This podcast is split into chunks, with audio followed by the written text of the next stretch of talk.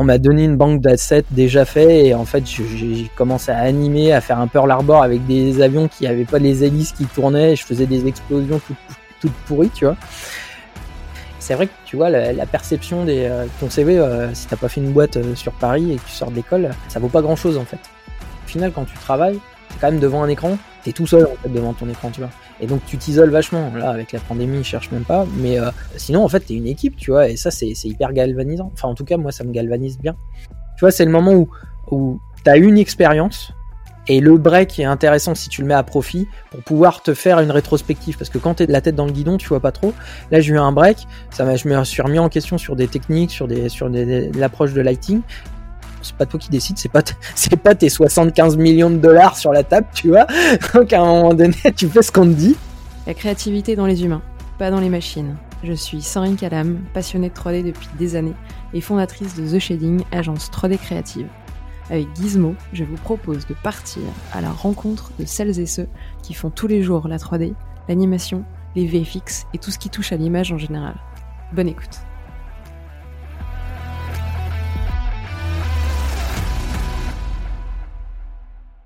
Salut Edouard, bienvenue sur euh, Gizmo. Salut Sandrine. On va faire cet épisode ensemble, ça va être l'occasion de parler forcément de lighting avec toi.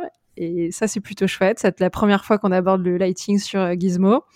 Euh, je veux bien qu'on commence avec une présentation et que tu nous parles un petit peu de ton parcours et, et comment tu as un peu évolué au fil de ta carrière, entre guillemets. Ok, bah déjà merci de m'inviter, c'est super cool. Euh, petite première fois comme ça en, tête à tête micro. euh, alors bah moi je m'appelle Edouard Cisternas, donc euh, ouais on va dire que ces dernières années ça, ça a un peu beaucoup évolué, mais en tout cas comme tu l'as dit on va surtout parler du, du, lighting. Je suis actuellement CG superviseur, mais avant mon expérience juste d'avant, j'étais euh, j'étais j'étais euh, lighter à MacGuff. Donc j'ai fait 5 ans de lighting à, à MacGuff.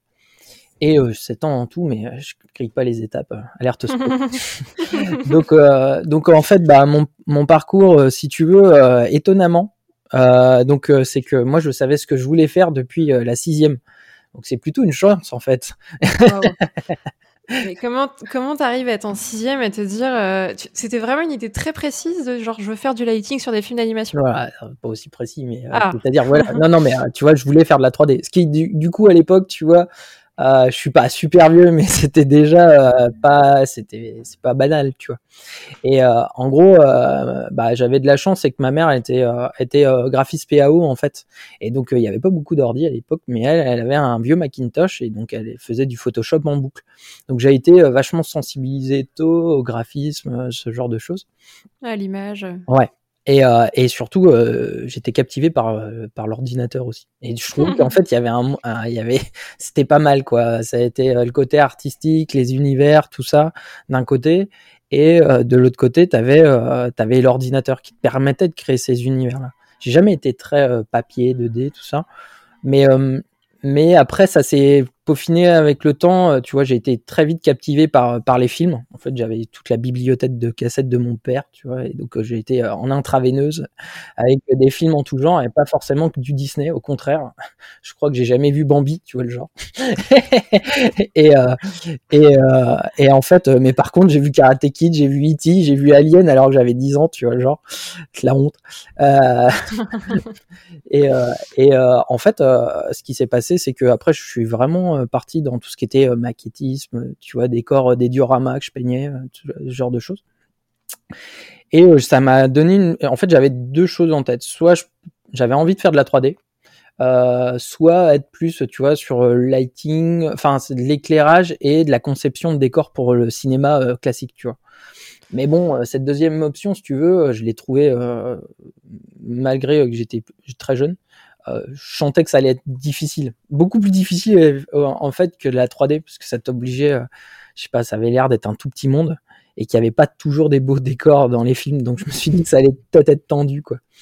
Et, euh, et, euh, et, donc du coup, voilà, ma mère m'a vachement soutenu et dès la sixième, en fait, on est parti ensemble euh, demandé euh, si c'était possible de faire un stage de troisième dans la dans la boîte de 3D euh, de 3 qui est dans l'aube. Ça fait beaucoup de 3, donc qui s'appelle Okenit Animation. Et donc ils étaient surpris quatre ans avant. ça va, revenez dans quatre ans.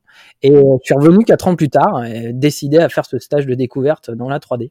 J'ai commencé comme ça. Et euh, j'ai intégré l'équipe, euh, on m'a montré du 3D Studio Max, euh, on m'a donné une banque d'assets déjà faits et en fait j'ai commencé à animer, à faire un Pearl Harbor avec des avions qui avaient pas les hélices qui tournaient, et je faisais des explosions toutes toutes pourries, tu vois. Mais euh, ça m'a juste, ça m'a genre, j'y passé des, des, du temps, du temps, et j'ai trouvé ça excellent tu vois, l'équipe, c'était euh, vraiment, euh, ils étaient tous à la cool. Ça faisait des années qu'ils bossaient ensemble.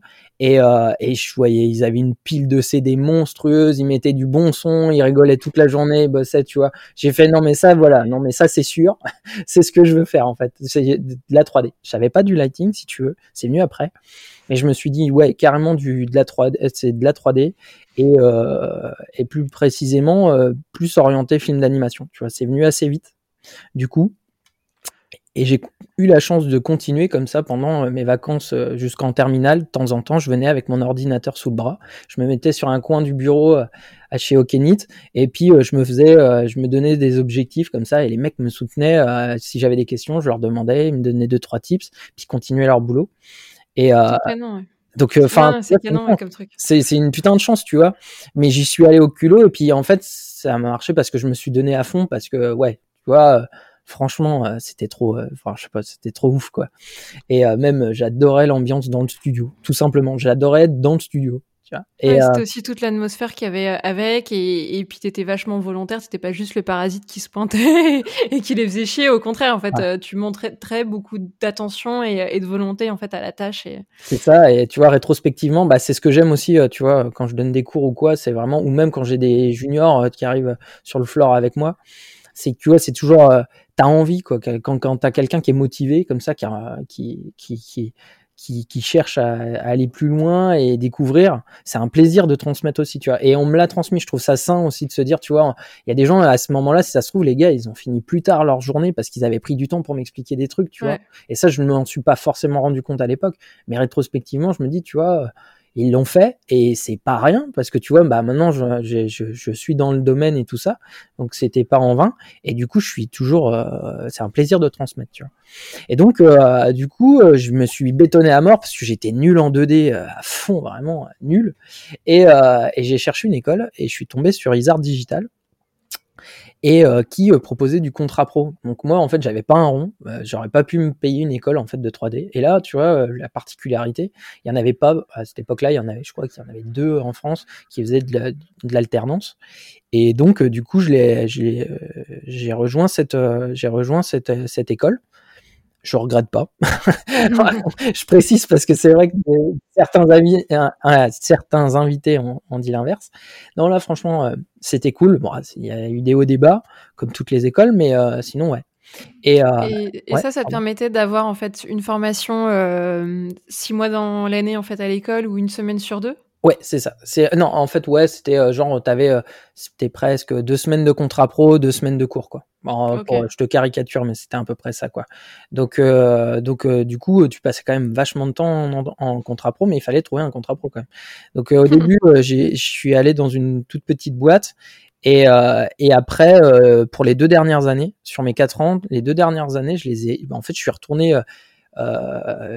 c'était un peu compliqué, et en fait, je suis retourné à Okenit la boîte du début, tu vois. Je suis allé les voir, ils étaient trop contents. Et euh, trop contents de me voir. Ils avaient vu que j'avais pris, enfin que j'étais en, j'étais en demande de, de, de fou quoi, et que j'avais pris un peu de skill. Donc là, je pouvais leur apporter aussi des choses. Et comme eux, évidemment, pouvaient m'en apporter énormément plus. Et, euh, et donc, euh, bah encore gage de confiance, ils m'ont embarqué. C'était la première fois qu'ils prenaient des contrats pro de l'histoire du studio, qui avait quand même déjà, je sais pas, peut-être bien dix ans quoi déjà le studio. Et et du coup, on est parti comme ça. Donc, euh, je faisais de l'alternance pendant deux ans où j'ai fait euh, plutôt généraliste. Euh, tu vois, parfois, je traitais même avec le client directement. Enfin, tu vois, c'était un peu dans le grand bain dès le départ. Les petits, c'était des petits budgets, donc c'était assez dur. Mais de, de, enfin, de toute façon, les budgets sont toujours trop petits par rapport aux demandes clients. Donc, en fait, c'est pas. mais, mais du coup du coup, voilà. Et, et quand j'ai fini Kenit, en fait, c'était pas forcément évident, malgré mes 4 ans de contrat pro. Évident de quoi? Bah en fait de, de, de, de, finir, tu vois, de finir le diplôme. Et là, bah du coup, fallait que j'aille vraiment sur Paris. Et c'est vrai que tu vois la, la perception des ton CV, euh, si t'as pas fait une boîte sur Paris et que tu sors de l'école, tu vois, euh, ça vaut pas grand chose en fait tu vois. Et euh, donc la perception, elle était, elle, était assez particulière. Et j'en parle souvent justement euh, avec euh, avec mes étudiants et tout ça parce que tu vois, dès que tu vas dans une école qui est pas du tout de Paris, ils sont, tu vois, ils savent pas trop comment ça va se passer. Et ils se disent, mince, je suis pas sur Paris, j'ai pas de réseau. Et ouais, c'est vrai que c'est pas forcément évident. En plus, bah, tu vois, je, je la fais courte parce que Dorian a vachement bien dépeint le, cette période-là. Je suis, je crois, que je suis sorti peut-être, je sais pas, j'ai pas le compte, mais peut-être un ou deux ans après lui, je sais plus faudrait que je regarde. Euh, mais en tout cas, ouais, tu vois, c'était une époque où euh, il n'y avait pas. En gros, si tu veux, en y réfléchissant bien, c'est une époque où tu as eu des, studios qui ont fermé quelques années avant. Très peu, quelques années avant, tu as Durand Dubois qui avait fermé euh, quelques, enfin, quelques années avant, et tu avais aussi de la cave aussi qui avait fermé. Et c'est deux boîtes qui faisaient du long métrage, des, des, choses comme ça. Et donc, en gros, il y a eu un ventre mou dans les recrutements parce que, bah parce que tu vois, quand tu as des gros studios comme ça qui ferment, ça met pas mal de gens sur le côté. Donc du coup, euh, bah les autres studios en profitent pour les récupérer parce qu'au moins ils sont formés tout ça. Donc c'est sûr que toi, tu sais pas vraiment le meilleur mmh timing pour arriver. Et puis euh, et puis Guff, ouais, euh, Guff, c'était euh, super compliqué d'y rentrer. Ils avaient, ils faisaient qu'un film qu'un film euh, tous les 18 mois, euh, c'était toujours euh, le même, la même équipe. Donc c'était compliqué, comme, comme l'a si bien dit mon cher Dorian. Et, et, et, donc, du coup, compliqué. Quand tu es du mauvais côté de la barrière, c'est un peu compliqué. Et, Comment tu sautes la barrière là? Hein? Bah ouais. Comment tu la sautes bah cette barrière? Tu vois Et en fait, bah, en gros, la chance, c'est, euh, tu vois, euh, au final, tu, tu, tu, tu, tu postules à fond. Euh, j'ai postulé beaucoup, beaucoup, mais j'ai eu de la chance, c'est que mon, mon pote de classe, Eddie Fréchou, qui, en fait, lui avait fait son contrat pro dans une boîte de Paris et qui s'appelle Studio 100, qui, qui, qui, était, qui a fermé depuis malheureusement il y a de ça un an, et qui était une chouette, chouette, un chouette studio, quoi, hein, vraiment avec des gens extra. Et euh, genre, euh, du coup, euh, comment ça se passe souvent, tu vois, c'est, bah, lui, il a quitté son, son poste qui était au marketing, donc je t'expliquerai après ce que c'est. Et, et en fait, du coup, pour intégrer un, un le, le, département modeling, donc la place vacante, il cherchait quelqu'un à, pour le remplacer. Et ça se fait souvent, en fait, quand tu pars, enfin, tu, tu t'essayes, enfin, si tu dois partir de poste, t'essayes de trouver quelqu'un pour te remplacer. C'est, c'est, c'est, plutôt de bon ton. Et, euh, et donc, euh, et donc du coup, il m'a proposé. Et euh, donc en fait, si tu veux le marketing, t'es un peu à la bidouille, quoi. En gros, euh, tu vois, euh, tu vois, Maguff par exemple, ils l'ont. Euh, Studio 100, ils l'avaient. Il y a d'autres boîtes aussi qui l'ont. C'est en gros un département qui traite toutes les toutes les les licences. Tu vois, par exemple, Studio 100, ils avaient, ils étaient sur Maya l'abeille. Donc là, si tu avais, je sais pas, Hasbro qui décide de faire un Monopoly Maya l'abeille, il passe la commande et toi tu dois faire des rendus, euh, tu vois, de euh, euh, avec des posings, il décide de posing en avance, tout ça, et tu fais les illustrations avec les assets du, du projet, quoi. Donc tu, voilà. Et puis ça peut être des... Et ça, c'est forcément des, des, des, licences en fait qui sont développées en parallèle d'un projet qui a déjà été fait en interne. En général. Parce que... Pardon. C'est parce qu'il y a, y eu un court ou un long avant et que du coup euh, le client veut en fait le décliner euh, sous une sur une forme un peu différente pour euh, le marketing, pub ou autre. Ouais, ouais, bah en fait oui, en général, tu as le projet déjà sorti, donc euh, et du coup, ouais, tu vois, c'est tous les produits dérivés en fait. Tu vois, ça peut être mmh vraiment euh, même euh, l'illustration de la boîte d'emballage d'une peluche Maya l'abeille, tu vois. Et ça peut être aussi, tu vois, je sais pas, la pub Karcher avec avec Mignon, tu vois, qui, avec les Mignons pour communiquer sur sur Mignon 1 qui allait sortir, où c'était des M3, je sais plus, ils avaient fait une pub, un, un, un combo Karcher et les Mignons, tu vois. Donc, euh, donc du coup, c'est hyper varié. Et puis, euh, entre deux, entre deux, deux, deux, piges, en fait, euh, on m'a fait venir en renfort lighting. Et c'est là que c'est vraiment, euh, ça a vraiment démarré en fait. C'est vraiment là que la boule de neige s'est fait parce que j'étais très euh, lighting, shading, compo. Si tu veux, c'est vraiment de, trois domaines qui, qui, qui, me parlent plus que les autres, on va dire, en tant que, graphiste. Et euh, enfin que j'aime faire du coup. Et, et ce qui s'est passé, c'est que ben je suis venu en renfort, puis du fil en aiguille, au final, je suis passé lead lighting compo, tu vois, pour boucler la série. Et ça, c'était une super expérience parce que, encore une fois, bah, on me dit, euh, écoute, euh, là, euh, il va rester un mois et demi. normalement, il faudrait monter une équipe compo en interne parce qu'avant, elle était faite ailleurs. Il fallait les guider. Et donc, est-ce que tu te sens de monter une équipe de 10 personnes pour sortir les 2000 shots compo à sortir en un mois et demi, quoi? Et puis, bah, moi, j'étais tout content de montrer ce que je savais faire. Et, euh, et du coup, bah pareil, tu vois, au final, il y a la moitié de l'équipe, c'est des anciens camarades de classe que je trouvais très compétents, parce que évidemment, il fallait que tout le monde soit junior, sinon c'est pas drôle. Tu sais. Et, euh, donc, euh, du coup, il y avait cette moitié-là, l'autre moitié, c'était des gens qui étaient plus ou moins déjà dans le studio. Et donc, c'était une, c'était une expérience de fou, tu vois. Et ça, c'était là, tu t'es content, même si, même si c'est quand même galère tu vois, c'est vraiment un moment où tu as tout le monde qui est à fond, tout le monde est motivé, tu vois, tout le monde sait qu'on est une équipe et que, tu vois, il y a un vrai esprit d'équipe. Et c'est pas rien parce qu'au final, quand tu travailles, tu es quand même devant un écran, tu es tout seul en fait devant ton écran, tu vois. Et donc tu t'isoles vachement. Là, avec la pandémie, je cherche même pas, mais euh, mais sinon, euh, sinon en fait, tu es une équipe, tu vois. Et ça, c'est hyper galvanisant. Enfin, en tout cas, moi, ça me galvanise bien. Et donc c'était cool. Euh, une fois ça terminé, je vais faire un peu de micros, tu vois, en lighting compo sur de la pub.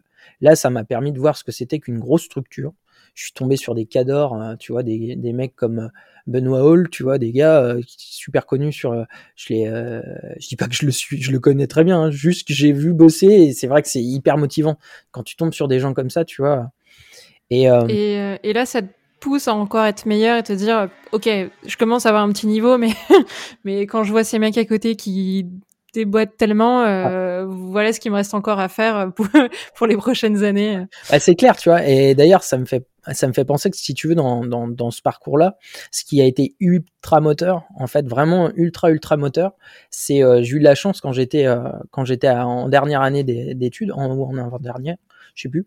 Euh, tu vois, dans les intervenants, il y a un mec qui, est, qui est venu qui s'appelle Geoffroy Givry, tu vois, et c'est un, un Français, tu vois, qui est genre trop adorable euh, un Lillois, euh, tu vois, de base, je crois qu'il est de Lille, mais pas sûr.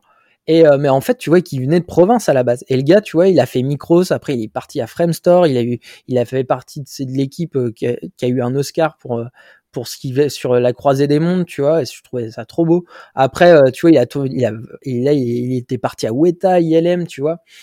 Et en fait, tu vois, ça a fait un super déclic. C'est-à-dire que ce gars-là, tu vois, il était humble, passionné.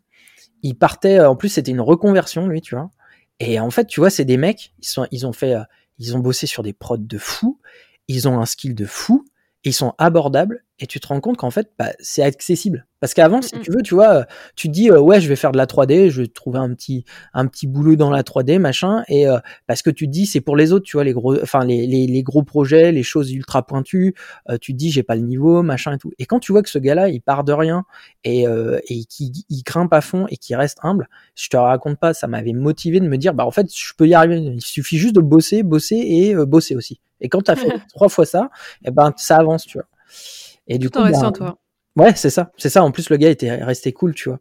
Et, euh, et c'est devenu vraiment un ami, un mentor, tu vois. Et euh, il m'a vraiment inspiré.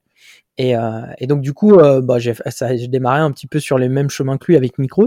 Mais euh, tu vois, d'avoir tout postulé au début, il y a MacGuff, pardon, qui, qui m'a contacté neuf mois plus tard et qui me dit on me propose un poste, enfin un entretien déjà. on va pas commencer comme ça. Non, non, ouais, euh, voilà, c'était, euh, c'était euh, et au final bon, euh, ça s'est pas fait sur le coup. Ils m'ont proposé un autre entretien. Cette fois-ci, c'était pour du grooming. Bon, tu vois, j'en avais fait sur mon projet étudiant. Et ils m'ont dit, bah, si tu veux, euh, bah, là, on sent qu'il y a du potentiel et tout, on te voit ultra motivé, est-ce que tu veux intégrer? J'ai fait, ouais, après, je peux pas vous garantir que j'ai autant de compétences que dans les autres métiers que je travaille quoi ils ont fait ouais, mais tu vas voir t'as as, l'air d'être enfin as la motive t'as tout ça et donc je suis resté deux ans en grooming c'était hyper passionnant parce que ça te permet vraiment de voir comment tu fabriques. Et à l'époque, en fait, c'était vraiment pour, tu sais, je sors les grimoires. c'était l'époque vraiment où, tu vois, MacGuff commençait justement. Il venait de sortir des M2, moi moche méchant en 2. Et donc ils étaient en fabrication de mignons et ils voulaient démarrer en, à mi-chemin euh, Secret Life of Pets, donc comme des bêtes. Hein. Donc tu vois, il commençait à devoir doubler les équipes. Donc là, ça a commencé à être, euh, bah, enfin, à redynamiser euh, le, secteur comme on parlait euh, d'Orient la dernière fois. Et donc à ce moment-là, il prenait que à la fabrique. Et, et en fait, tu vois, d'avoir bossé, ça m'a permis aussi de rencontrer des gens là-bas en interne, très compétents, très inspirants, pareil, tu vois, me faire des potes, tout ça. Et, euh, et, en fait, je faisais des projets perso de lighting le soir à fond. Et j'accostais le superviseur euh, lighting de Pets, euh, Thierry. Génial. Et en fait, je venais le voir. Je lui faisais, lui, surtout qu'il finissait toujours à pas d'heure. Alors du coup, je venais, ça lui faisait sa petite pause, quoi. Et il me donnait des retakes et tout, et, et j'y retournais. Et bah du coup, il avait vu quand même grave la motive que j'avais.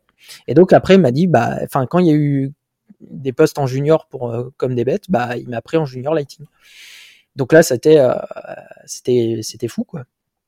C'était trop cool. Euh, et, à ce moment-là, les, retours qu'il te faisait sur, sur tes travaux, euh, t'avais vraiment besoin de ces retours à lui? T'étais pas du tout conscient de où est-ce que tu pouvais emmener les différentes images ou les plans que tu lui montrais? Bah euh, non, parce que en fait, si tu veux, euh, je trouve que ça va mieux maintenant euh, dans les écoles, les cours de, de lighting, tu vois. Mais encore, ça dépend des écoles. Mais mais en, vrai, si tu veux, tout le problème, il est dans dans, dans l'auto, dans ton ton autonomie à juger ce qui est ce qui est tu vois dans ton autocritique oui voilà j'étais j'avais auto il me manquait le mot autocritique euh, et donc et tu vois ça c'est euh, ça, tu l'as, mais tu vois, tant que tu, on ne pousse pas à aller plus loin, en fait, ton œil, il va se satisfaire de, de ce qu'il a. Tu vois, j'avais besoin vraiment euh, d'un œil acéré, euh, vraiment, vraiment pour me tirer vers le haut, tu vois. Et, euh, et c'est ça tout l'intérêt des, par exemple, des longs métrages. Comme il y a plus de budget, c'est ultra exigeant. Donc du coup, derrière, tu vois, j'étais à un moment de ma vie où c'était vraiment intéressant pour moi parce que je savais que ça allait me tirer vers le haut, tu vois, parce qu'on n'allait pas laisser passer le ouais, ça fait la blague, tu vois. Non, c'est pas comme ça que ça marche dans le monde. Et donc, euh, et donc du coup, ouais, et euh, donc il était déjà, en plus, il Thierry est quelqu'un de très exigeant, et donc euh, du coup, ça me tirait vers le haut. Et, et voilà, et donc voilà. Ça, ça a été une vraie étape dans comme des bêtes où tu as vraiment réussi à aller beaucoup plus loin sur, sur le lighting. Grâce à lui, tu as passé un palier au-delà de l'autocritique et ton œil que tu as formé. Je suis pas sûr je suis pas sûr que ça soit le plus gros euh, gap en fait. Tu vois justement tu vois euh, genre le premier euh, du coup ça ça m'a permis de rentrer de comprendre un peu les, les, canons d'exigence si tu veux ok. Et mais tu sentais qu'il y là il y avait un vrai gap entre ce que j'avais appris sur le tas ou quoi avant et vraiment là où où emmener Guff en termes de qualité de lighting tu vois. Et et en fait, il s'avère qu'à un moment donné, donc j'ai dû changer. J'ai eu un, j'ai eu un creux de, de deux mois peut-être euh, entre deux mois et demi entre entre euh, Pets et et Sing en fait donc tous en, tous en scène et et ce qui ça je sentais que tu vois il y avait des trucs, tu vois, des retakes que me donnait mon sup, bah ça bloquait. Et le, le, meilleur truc que j'ai fait, bah tu vois, encore une fois, je vais citer Dorian parce que j'ai adoré son entretien et on est assez raccord sur pas mal de trucs. Et tu vois, quand il dit bah ouais, faut pas, t'as pas besoin, c'est en faisant pas de 3D, c'est quand tu fais pas de 3D que tu, tu, tu skills le plus.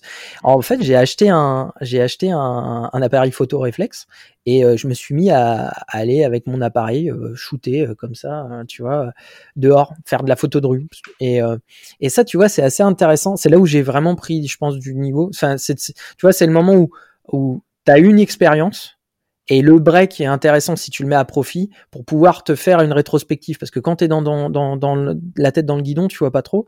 Là, j'ai eu un break. Ça je me suis remis en question sur des techniques, sur, des, sur des, l'approche de lighting. J'ai essayé de, de, de, potasser des choses que j'entendais qu'on répétait, répétait. Moi, ça me parlait pas plus que ça.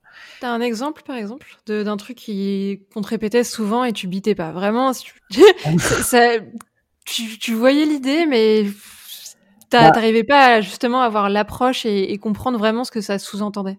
ah bah, je te dirais, euh, bah c'est c'est bête, mais c'est le jeu d'exposition en fait, l'exposition de la lumière, tu vois, par rapport l'approche justement photo euh, de l'image, mmh dire, tu vois, bah, tu vas me monter un peu, là t'es pas assez exposé, t'es sous-exposé, t'es surexposé, et tu vois ça, au final, euh, tu vois, en prenant des photos, tu comprends vraiment mieux ce qui est ce qui est l'exposition d'une image, et ce qui est en plus balèze, et j'encourage énormément de de lighters euh, curieux à faire ça, à investir dans un, petit appareil photo et aller faire euh, bah, de, la, photo. Parce qu'en fait, euh, tu peux pas tricher. Tu peux pas. Tu vois, souvent, en fait, tu te caches derrière de la triche, ça tient derrière deux bouts de ficelle, t'as What Mill Light, tu sais plus ce qu'elles font, euh, super. Là, le problème, c'est que tu as un soleil, tu as un ciel, et puis euh, maintenant, il va falloir trouver le bon cadrage. Tu vas pas pouvoir jouer sur l'intensité de la light. Donc, en fait, tu montes l'exposition de ton appareil t'as des contraintes. C'est un peu comme au final euh, essayer de faire du lighting avec euh, en t'attachant une main dans le dos, tu vois. En final, tu pars avec un handicap qui est tu peux pas tricher la réalité. Et, ça, ça va te vraiment te donner bah tu vois du coup quels sont les artifices comment tu pour pour arriver à faire une belle image? Quelles sont les, les, les contraintes du monde qui nous entoure qui nous permettent de faire une belle photo tu vois? Et, euh, et donc ça voilà j'ai fait de la photo de rue à fond. En plus c'était l'été donc c'était cool. Donc du coup balade et tout à fond. Et euh, je suis revenu et euh, quand, quand je suis reparti sur Sing du coup j'y suis allé vraiment à fond à fond. Et euh, là où j'ai eu mon deuxième gros gap je te dirais, c'est justement en arrivant sur bah, mon dernier poste euh, à MacGuff, euh, c'est euh, du coup quand on m'a annoncé, on m'a proposé un poste de keylighter en fait. Donc en gros, keylighter, ça peut ne pas parler à tout le monde. C'est ce que j'allais te demander de préciser, ouais. Mais t'étais lancé, j'allais pas t'interrompre. en fait, si tu veux, keylighter, quand t'arrives, remettre un peu le cadre. globalement, quand tu es sur un long métrage, comme ça, tu, tu travailles par équipe. Euh, tu as des équipes comme ça où, euh, qui travaillent sur, des séquences. Donc, euh, et, quand tu arrives comme ça, on, t'attribue une séquence, donc tu as un lead qui est avec toi, qui est vraiment orienté management, qui est en lien avec, avec les, les volontés du superviseur. voilà, lui, c'est vraiment le gage de qualité de son équipe, tout ça. Et donc, il y a un keylighter. Le but du keylighter, il arrive, il a euh, le script color, donc vraiment des recherches euh, d'ambiance euh, faites en, 2D par le, département artistique. Il a, il a, bah, il se renseigne un petit peu sur sur la narration, c'est quand même mieux à ce moment-là, et les, les directives de son supérieur, de, donc de son superviseur, qui qui lui a eu un brief avec des gars au-dessus, il se fait sa propre idée, il t'oriente, il dit ouais mais par rapport au script color, on fera plus comme ça, comme ça. Et, euh, et donc tout l'enjeu du keylighter, c'est il prend toutes les informations qui sont comme ça, il comprend le, les, enjeux euh, émotionnels, narratifs de la séquence, le look que le réal il a en tête, euh, qui sont retransmis par au hardep, et il doit tout refaire ça avec le lighting. Donc il doit, euh, il doit placer l'éclairage pour retranscrire au mieux une ambiance globale euh, si je dis mood, souvent, c'est parce que c'est en, en, anglais. Euh, donc, euh, du coup, il essaye de, il essaye justement de remettre cette, retranscrire au mieux cette ambiance, ce que veut transmettre le réel le réel au spectateur. Donc il fait ça, mais il le, fait de façon assez large. Si tu veux, le but du jeu, c'est vraiment que ça marche un peu dans tous les cadrages, que tu vois, tu, tu places l'ambiance vraiment générale. Et euh, une fois que tu as fait ça, donc il y a, y, a un, y, a, y a, une approche qui est très artistique là-dedans et aussi assez technique parce que c'est tu, tu fais en sorte que ça coûte pas trop cher pour les temps de rendu. Tu ça, ça c'est ça c'est ça c'est la base. on lutte beaucoup avec ça. Et euh, et aussi tu de l'autre côté tu euh, euh, donc ça c'est l'aspect technique, mais euh, aussi il faut faire en sorte que ça soit hyper compréhensif, euh, enfin compréhensible par, par, par, le reste de ton équipe par rapport aux autres lighters qui sont qui composent l'équipe, parce que eux après ils récupèrent ton éclairage et l'adaptent, tu vois, au cadrage. À leur plan, ouais. Voilà. Tu es comme ça, en gros, parfois, tu vois, peut-être que tu es dans la même, dans la même, euh, dans le même décor et tout, dans la, dans la même séquence, mais peut-être que le personnage, tu vois, il est, il est juste à ce moment-là, il a un excès de colère, tu vois, et peut-être que par des, par des, par un éclairage un petit peu poussé sur un des trucs, tu redoses légèrement différemment pour créer quand même bah, pour soutenir en fait l'émotion qui se dégage du personnage à ce moment-là, tu vois, et, et que et et, à ce poste-là, c'est assez intransigeant dans le sens où ça doit être accessible à tout le reste de l'équipe. Mm. Euh, ne pas faire preuve de trop de bidouillage pour qu'en fait ça marche aussi dans 80% des cas et que ce soit pas un truc un peu euh, euh, tiré par les cheveux qui, à un moment, va péter ou va nécessiter des temps de calcul beaucoup trop longs qui seront pas viables sur le long terme. Quoi. Ouais, c'est c'est ça, c'est tout le truc. Tu, tu sais, vraiment, faut pas que ça soit cher, il faut que ça soit beau.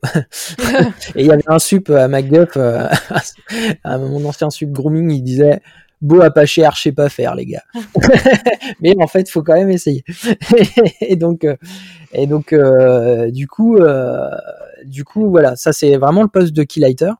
Et tu as vachement plus appris là-dessus parce que justement, c'était beaucoup plus exigeant et tu devais vraiment traduire une attention artistique sur toutes ces séquences qui t'étaient filées. Ouais, mais euh, enfin oui, oui carrément, euh, carrément oui. Hein. Mais euh, tu vois, j'aime bien me préparer. En fait, je suis, j'aime pas trop la place au hasard en fait. Et du coup j'aime bien me préparer, travailler en, en, conséquence. Et et tu vois, ça m'a un peu fait flipper quand même. Honnêtement, j'ai essayé de pas trop le montrer, mais ça me faisait un peu flipper, tu vois, au début, parce que si tu veux commencer à organiser euh, un lead donc avec un key et au final les, les, séquences sont souvent distribuées plus par rapport à la disponibilité des équipes. Si t'as déjà une équipe qui est déjà sur un sur une séquence, même si elle est balèze pour faire, faut vraiment hyper anticiper en avance en avance pour être sûr qu'elle tombe pas sur enfin si tu veux vraiment qu'une équipe fasse telle séquence. Donc du coup, en fait, là où ça devient un peu plus chaud, c'est quand c'est la première fois que tu es keylighter et que en fait, bah il y a pas de keylighter junior, middle, senior. Parce que euh, du coup, comme c'est selon la disponibilité des équipes, ben tu peux te retrouver avec une séquence de l'enfer, tu vois. Alors bon, les séquences vraiment hardcore, elles sont spotées et du coup, on, euh, c'est le sup qui est, qui, qui est maître de la dispatch, mais euh, mais sinon, ça peut quand même, tu peux tomber sur n'importe quoi, quoi. C'est quoi, quoi une séquence hardcore alors? La séquence que tu avais peur d'avoir à ce moment-là?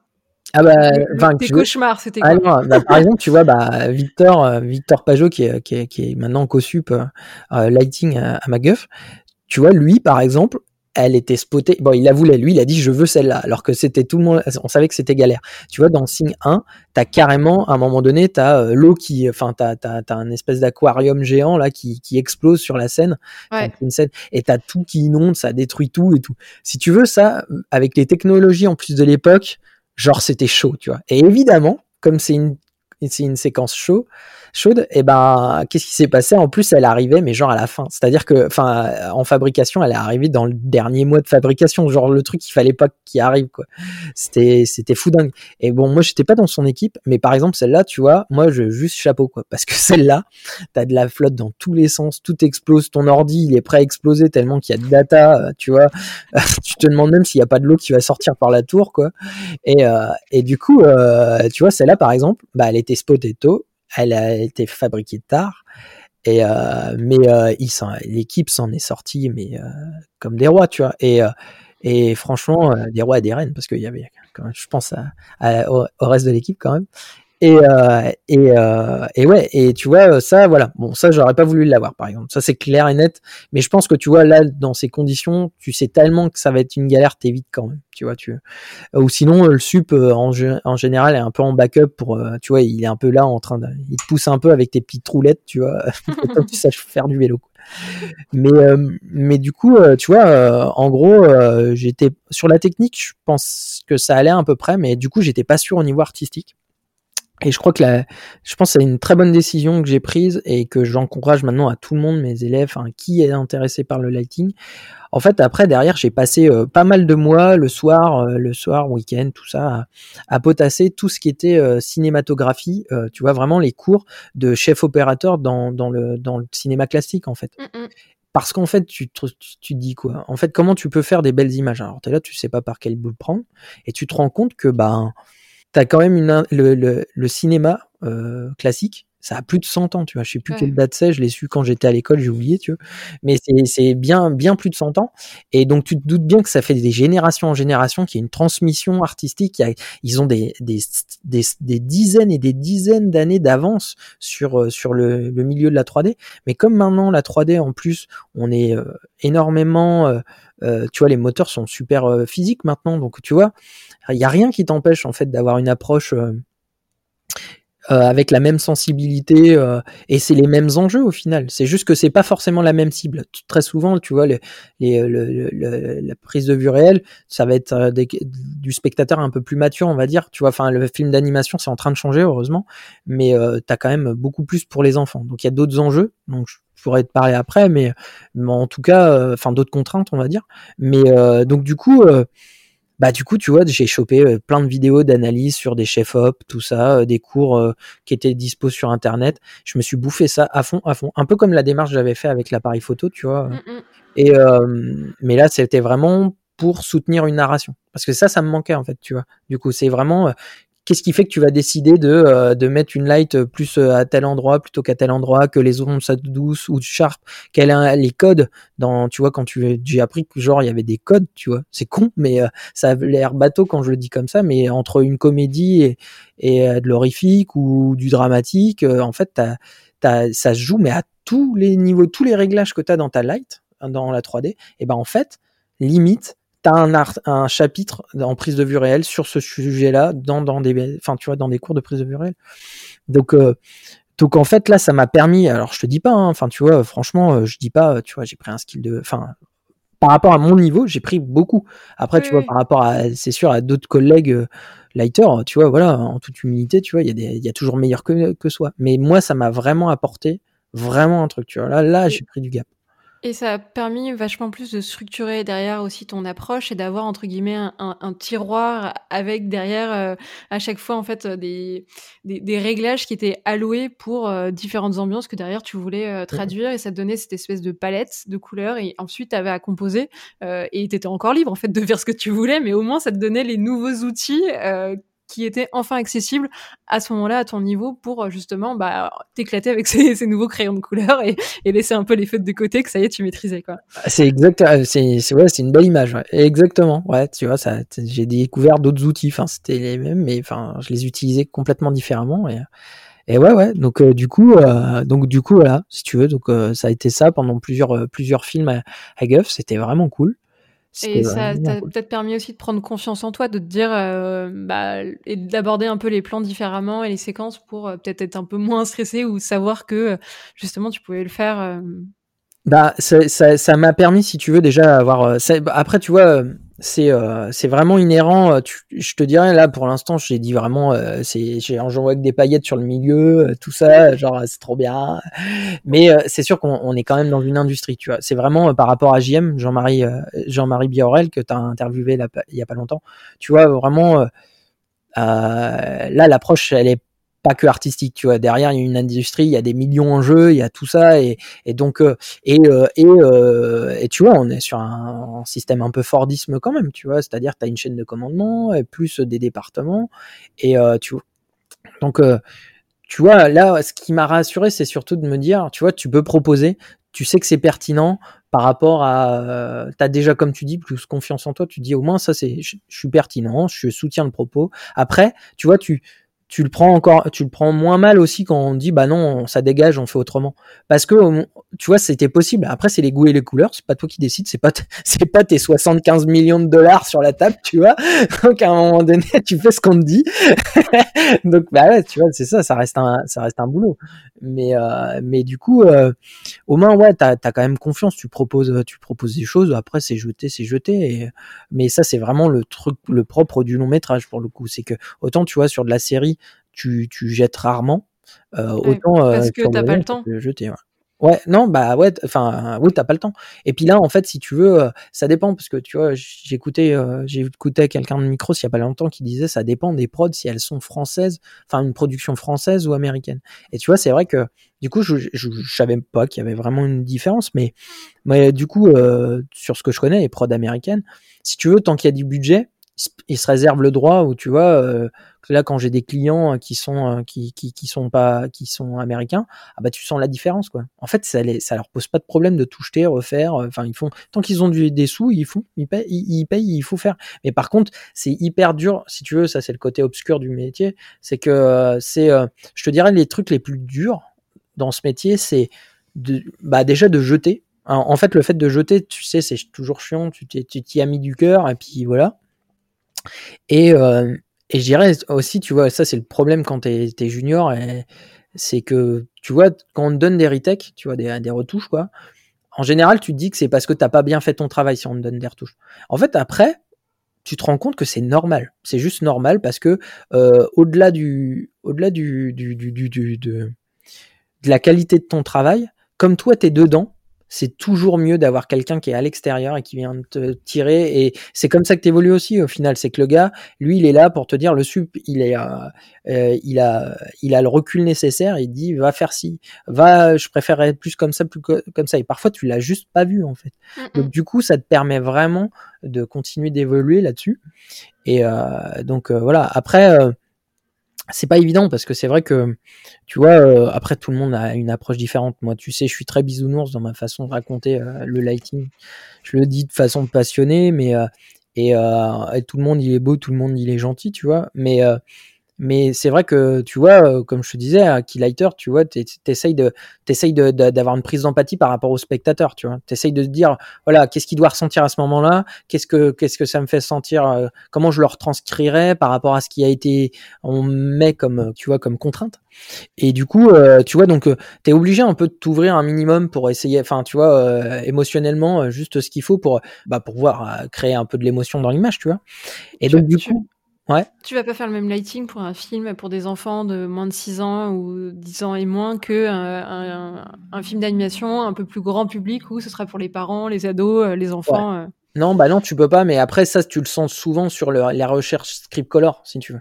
Tu vois, tu, tu, du coup, tu sens, euh, tu sens les codes, tu sens le truc et euh, où on veut pas trop se mouiller, euh, tout ça, tu vois. Et, et c'est quand même assez dur quand après on te le jette ton, ton plan parce que tu t'y as donné une petite part alors qu'il faut pas, tu vois. Ça c'est un truc comme justement mon, mentor m'avait dit. Lui il bosse dans les VFX et là c'est vraiment plus dur, tu vois. Et c'est c'est pas les bisounours. Ça. Et et du coup ça jette encore plus, tu vois. Et il dit il faut pas mettre d'affect parce que sinon sinon ça te fout trop les boules. Mais pour en revenir à ta question, tu vois, dans les contraintes du lighting, euh, comme on fait souvent pour les enfants, justement, euh, euh, tu vois, par exemple, tu peux pas faire trop contrasté.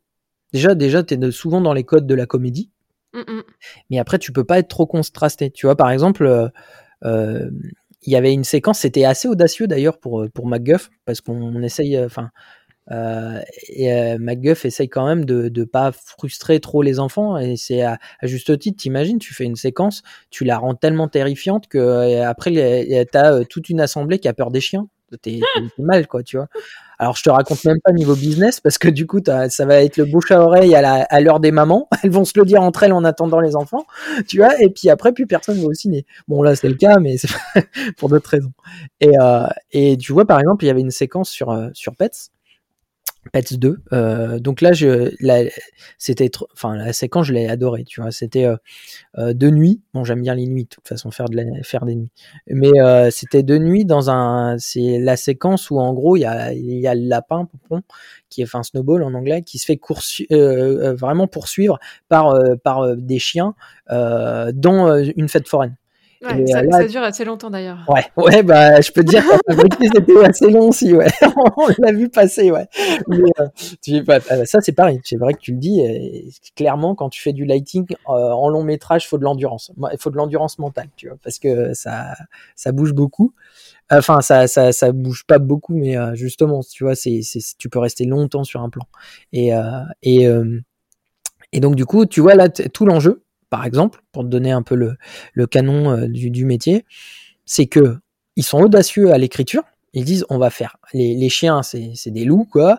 Euh, ils sont noirs, euh, oreilles pointues, ils ont l'air agressifs, ils ont des poils drus. enfin voilà, donc bon, ils sont pas très sympas.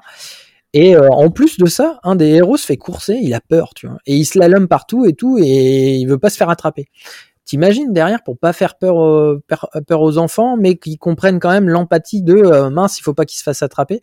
Et en plus de ça, sur le papier, c'est comme il m'écrit, il va pleuvoir, il va y avoir des éclairs, c'est de nuit, et euh, et, et la le, comment la fête foraine, elle est pas allumée de partout, il y a que deux trois trucs allumés, tout ça. Donc alors au début, tu vois, tu pars un peu un peu trop hardcore quoi. Il faut le dire.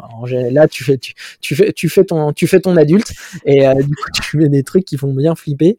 Et puis après, on, on lisse avec le temps. Puis il y a le compo aussi qui ramène vachement de couleurs saturées, potentiellement, pas obligé, mais en remettant un peu de couleurs saturées, ça te met vraiment, euh, ça calme le jeu. Tu vois, ça fait tout de suite moins réaliste, ça fait plus pour les enfants et ça passe un peu plus la, le truc. Donc, c'est des enjeux qu'il faut prendre en compte justement, tu vois, pour pour bah, pas faire peur. C'était vraiment chouette. Et, dans ces cas-là, vous avez vraiment fait du coup en, première invention euh, un highlighting qui faisait vraiment peur. Et euh, progressivement, ils ont enlevé euh, les éclairs, ils ont rajouté des lumières dans la fête foraine. C'est déjà arrivé. Alors ça, ça, ça, ça, je peux te dire que ouais, c'est déjà arrivé ce genre de truc. Mais sur cette séquence, on l'avait quand même bien, enfin, on l'avait, on avait bien préparé le truc un peu en, en avance, tu vois. Et enfin, c'est pas une question d'avance en plus. C'est juste que on avait tous déjà fait plus ou moins des trucs de nuit, on trouvait que c'était déjà audacieux de base, donc on connaissait les enjeux, et si tu veux, on voulait pas se faire... Euh, ça peut être à double tranchant, mais d'avoir fait plusieurs films, tu connais aussi le, le, producteur, hein, tu vois, en chef, qui lui assez, assez, va trancher, même si le réal il fait un truc, il peut dire non, mais ton truc, tu vas me faire flipper tout le monde, euh, ça dégage. Et, euh, et à force, alors tu vois, je te dis, c'est à double tranchant, c'est-à-dire que tu connais un peu ses goûts, tu connais aussi les enjeux et tu sais jusqu'où tu peux tirer un peu la corde sans aller trop loin, sans te le faire remballer. Et euh, donc, euh, donc du coup, c'est un peu ce qu'on a fait. Et de l'autre côté, tu vois, un peu le truc un peu embêtant là-dedans, c'est et ça, c'est pas guff, hein, c'est vraiment, tu vois, enfin, je dis pas, c'est plein de retours d'autres potes aussi. Tu vois, souvent, du coup, pour éviter les retakes, les grosses retakes ou se faire jeter carrément toute une séquence par les gens qui ont, les sous, t'essayes de te mettre un peu trop parfois dans leur euh, dans leur peau et donc tu te tu te tu t'inhibes un peu trop en mmh avant. Tu vois. Donc là, tu vois le, le, la, limite elle est super ténue en fait et euh, et donc du coup, euh, du coup non, on a on a bien anticipé. On savait qu'en plus de ça, on allait jouer un petit peu plus sur la saturation pour arriver aussi à un peu calmer le jeu. Euh, et donc on s'est passé, on s'est fait, oh, on est peut-être allé trop loin, mais non, c'est passé, c'était cool, et ça rend bien l'image, donc euh, non non, c'était cool, ouais ouais. Et est-ce que sur ce genre de long métrage, euh, un color script peut être remis en question ou on se rend compte que finalement c'était peut-être pas forcément la bonne ambiance, vous testez en fait un truc vous que vous sentez un peu mieux et et ça prend en fait le dessus par rapport au color script qu'on vous avez donné? Ah, j'ai deux trois exemples comme ça, mais comme c'est sur des films qui sont pas sortis, en fait, euh, tu vois, en vrai, je crois que je vais me faire taper dessus, donc j'essaye de, tu sais, pas trop balancer euh, tous les trucs. Mais en fait, même même au-delà de ça, si dans si tu veux, ça arrive. Enfin, franchement, bah parce que, euh, mais ça arrive, tu vois, même, tu vois, tous ceux qui sont déjà dans la 3D et qui ont eu leur projet de fin d'études, ils savent aussi qu'il y a des évolutions et en fait, tu te rends compte que tu peux avoir euh, l'expérience que tu veux. Il y a toujours des, des, des, des choses qui évoluent, tu vois, ou euh, et, et, ça peut venir de plein de choses, mais tu vois, le, le look peut changer parce que, enfin, on jette le script color parce que, ah bah, tu vois, dans les dans les sujets, ça par exemple, ça pourrait être parce qu'il y a un autre film qui est sorti il y a pas longtemps, alors que nous on le fabrique. Et euh, tu te dis, bah mince, ça ressemble un peu trop, par exemple. Alors ça, tu vois, c'est donc là, bah du coup, tu fais un shift, euh, tu vois, juste pour pas avoir trop la comparaison, tu vois, déjà que t'avais pas prévu qu'il y ait ce film-là qui sorte, et du coup, t'es là, ah, super, on va faire l'amalgame, alors que nous, on a déjà commencé, mais tout le monde s'en fout. Tu vois, genre Sing, euh, les commentaires au premier trailer, c'est ouais, c'est les, les, c'est plagiat euh, Zootopia, euh, c'est une comédie musicale, tu vois. T'es là, mec, ça fait deux ans qu'on bosse déjà dessus. Ah non, on plagie pas, quoi. C'est, c'est le bad timing et t'as l'ombre du, du super film qui sort et tu, tu l'as. Donc on essaie quand même, ça dans ces cas-là, tu shifts un petit peu. Ça dépend, hein, pas forcément. Mais euh, après, parfois, c'est des, un, un, côté un peu politique, tu vois. Genre, je vais rester très vague juste pour pas me faire taper sur les doigts.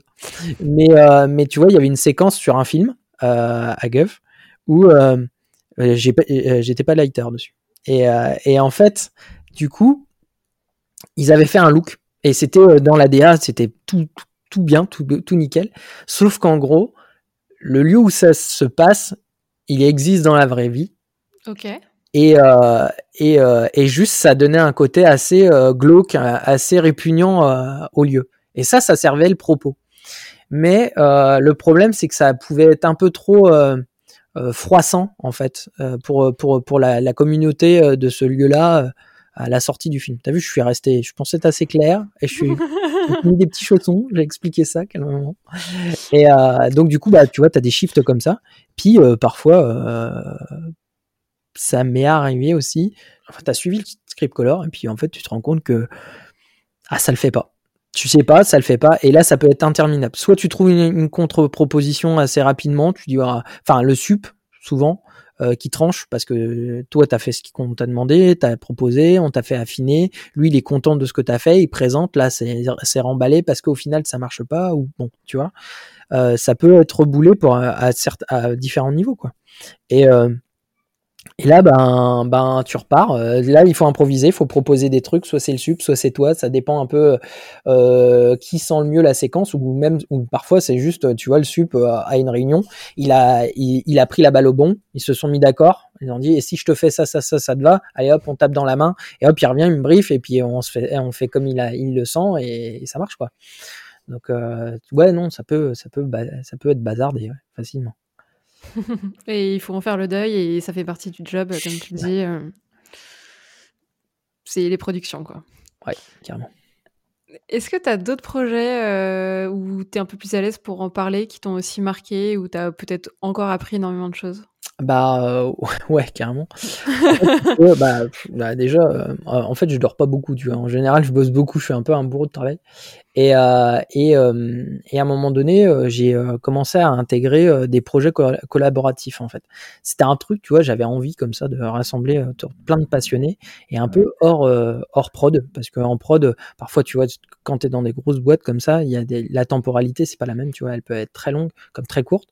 Mais là, place un peu plus à l'imprévu, un peu plus de un peu plus de ouais ça passe tu vois et euh, moins d'enjeux justement politiques ou pas frustré euh, tu vois. Et donc euh, il y a des il y avait une plateforme. Bah maintenant elle est devenue elle est devenue payante et je crois qu'en plus c'est trié sur le volet. Mais en fait pendant 5 ans ouais 5 6 ans il y avait une plateforme qui est qui c'était un asset manager cloud donc, euh, pour, pour expliquer un peu ce que c'est qu'un asset manager, peut-être. C'est, euh, c'est un, en gros, un asset manager, c'est toutes les datas, tu, tu ouvres une scène, tu fais euh, ton bonhomme en 3D, voilà, pour, pour caricaturer. Tu, tu, tu le sauvegardes, il, a, il est dans, un, dans une arbo de dossier, et, euh, et après, euh, tu, dans un autre dossier, tu dois avoir ta scène pour faire le shading, par exemple. Tu fais le shading et puis voilà. Donc c'est toute une structure de dossier avec des, avec euh, tous les assets, donc tous les, les, les, objets présents dans le film, que ça soit un, un personnage, un, un, un stylo, enfin tout ce qui peut être modélisé, qui peut ça peut être même de l'éclairage en fait. Toutes les scènes en final pour, que, que tu fabriques dans la 3D, vont être euh, reliées entre elles, vont être rangées au même endroit. Tu vas avoir une espèce de librairie, voilà. Je pense c'est le meilleur euh, moyen de ça va être juste un, une librairie tu, où tu vas pouvoir aller euh, piocher, soit ouvrir la scène, travailler dedans, la sauvegarder, soit l'utiliser, la manipuler pour refaire une nouvelle scène et tout ça. Tu peux, tu vois, si j'ai besoin de tel héros plus tel héros dans tel décor, je vais chercher dans la librairie, je, fais, je crée une nouvelle scène qui va combiner les trois et pof, voilà, après il faut travailler dedans. Donc, euh, et ça, c'est pas évident. Il y a des boîtes comme ça, enfin beaucoup de boîtes. Ça, c'est le nerf de la guerre et c'est euh, la première problématique de chaque studio de pouvoir travailler de façon à peu près organisée. Euh, on y réussit plus ou moins. Et, et donc, du coup, donc du coup, euh, cet asset manager, là, il était cloud, donc tu fais tes datas, tu, tu synchronises comme une Dropbox, quoi, et puis euh, tu fais ta scène, et quand tu fermes, tu, tu dis que tu uploads, et c'est dispo euh, sur Internet. Et donc du coup, quelqu'un peut aller la retélécharger, ou s'il a besoin d'une scène, tout ce qui est toutes les dépendances, les textures, d'autres décors, tout ça, et eh ben euh, vont être pré-téléchargés pour que tu puisses travailler en local, et après, tu vois, tu re-uploads ton travail. Ce qui permet de, du coup, aussi collaborer, en fait, euh, aux quatre coins de la France ou quatre coins du monde beaucoup plus facilement avec une équipe euh, et pas forcément être dans les mêmes bureaux, sur le même serveur, euh, parce que justement, tout est en cloud. Ouais, c'est exactement ça. Au final, si tu veux, ça n'a pas été. Alors moi, tu vois, c'est un truc qui me passionne depuis longtemps et je me suis dit ouais, il faut s'y mettre parce qu'un jour on fera du télétravail et que du coup, voilà. Et en vrai, je te jure, hein, mais bien avant. Et, euh, et tu vois, au final, la stratégie, elle a été un peu différente. Ce qui a été pour des questions de, de... maintenant, tu te rends compte que tu fais, tu prends à distance un ordi. Ton ordi physiquement, il est quand même dans le studio et tu le prends à distance. C'est ça qui a été plutôt retenu comme comme technique, solution, comme solution euh, pour pour la pandémie. Mais euh, Mais donc, du coup, c'est la différence. C'est juste que là, tu contrôles ton ordinateur à, distance qui est donc dans le serveur local de, ta boîte. Alors que là, au final, tu, devais recopier les fichiers chez toi, mais tu avais plus de performance. Euh, parce que tu travaillais en local. Et, euh, donc du coup, euh, j'ai intégré comme ça plusieurs courts métrages. en plus, le format court métrage c'est vachement vachement sympa quand même. Ouais, oui, et plus facile aussi à caler entre deux projets ou juste le soir et le week-end et, mm. tu t'épuises un peu moins que sortir un long métrage ou ah bah ouais, faut le... ouais, c'est ça, faut le et, et, alors, comment il se compose ces projet collaboratif Tu connais les gens avec qui tu vas bosser tu Du coup, tu sais, euh, tu formes ton équipe. Euh, c'est un projet qui est déposé et euh, chacun en fait rejoint le projet parce qu'il l'intéresse ou parce qu'il a les compétences pour rejoindre le projet. Comment ça s'articule un petit peu? Bah, Pour les curieux, ils peuvent toujours taper Artella sur, sur, sur Internet pour visuellement voir de quoi je parle, mais pour, pour expliquer son fonctionnement. Parce que tu as toujours eu des projets comme ça collaboratifs ou du bouche à oreille, tu reçois un message. Alors maintenant, LinkedIn, c'est pas mal pour ça, mais sinon, tu vas, enfin, tu recevais un message qui te proposait, euh, tiens, tu voudrais pas intégrer euh, mon projet. J'ai déjà eu un projet comme ça, euh, d'ailleurs, dans, dans les projets sur lesquels j'ai un peu bossé. Mais sinon, là, tu vois, c'était pas mal. C'est-à-dire que d'un côté, tu avais un côté un peu ArtStation, tu vois, où tu avais ton profil et tu disais, tu, tu, tu notais les postes, tu vois, si tu veux être lighter, lead lighter, sup, si tu veux être modeler, enfin toutes tes compétences.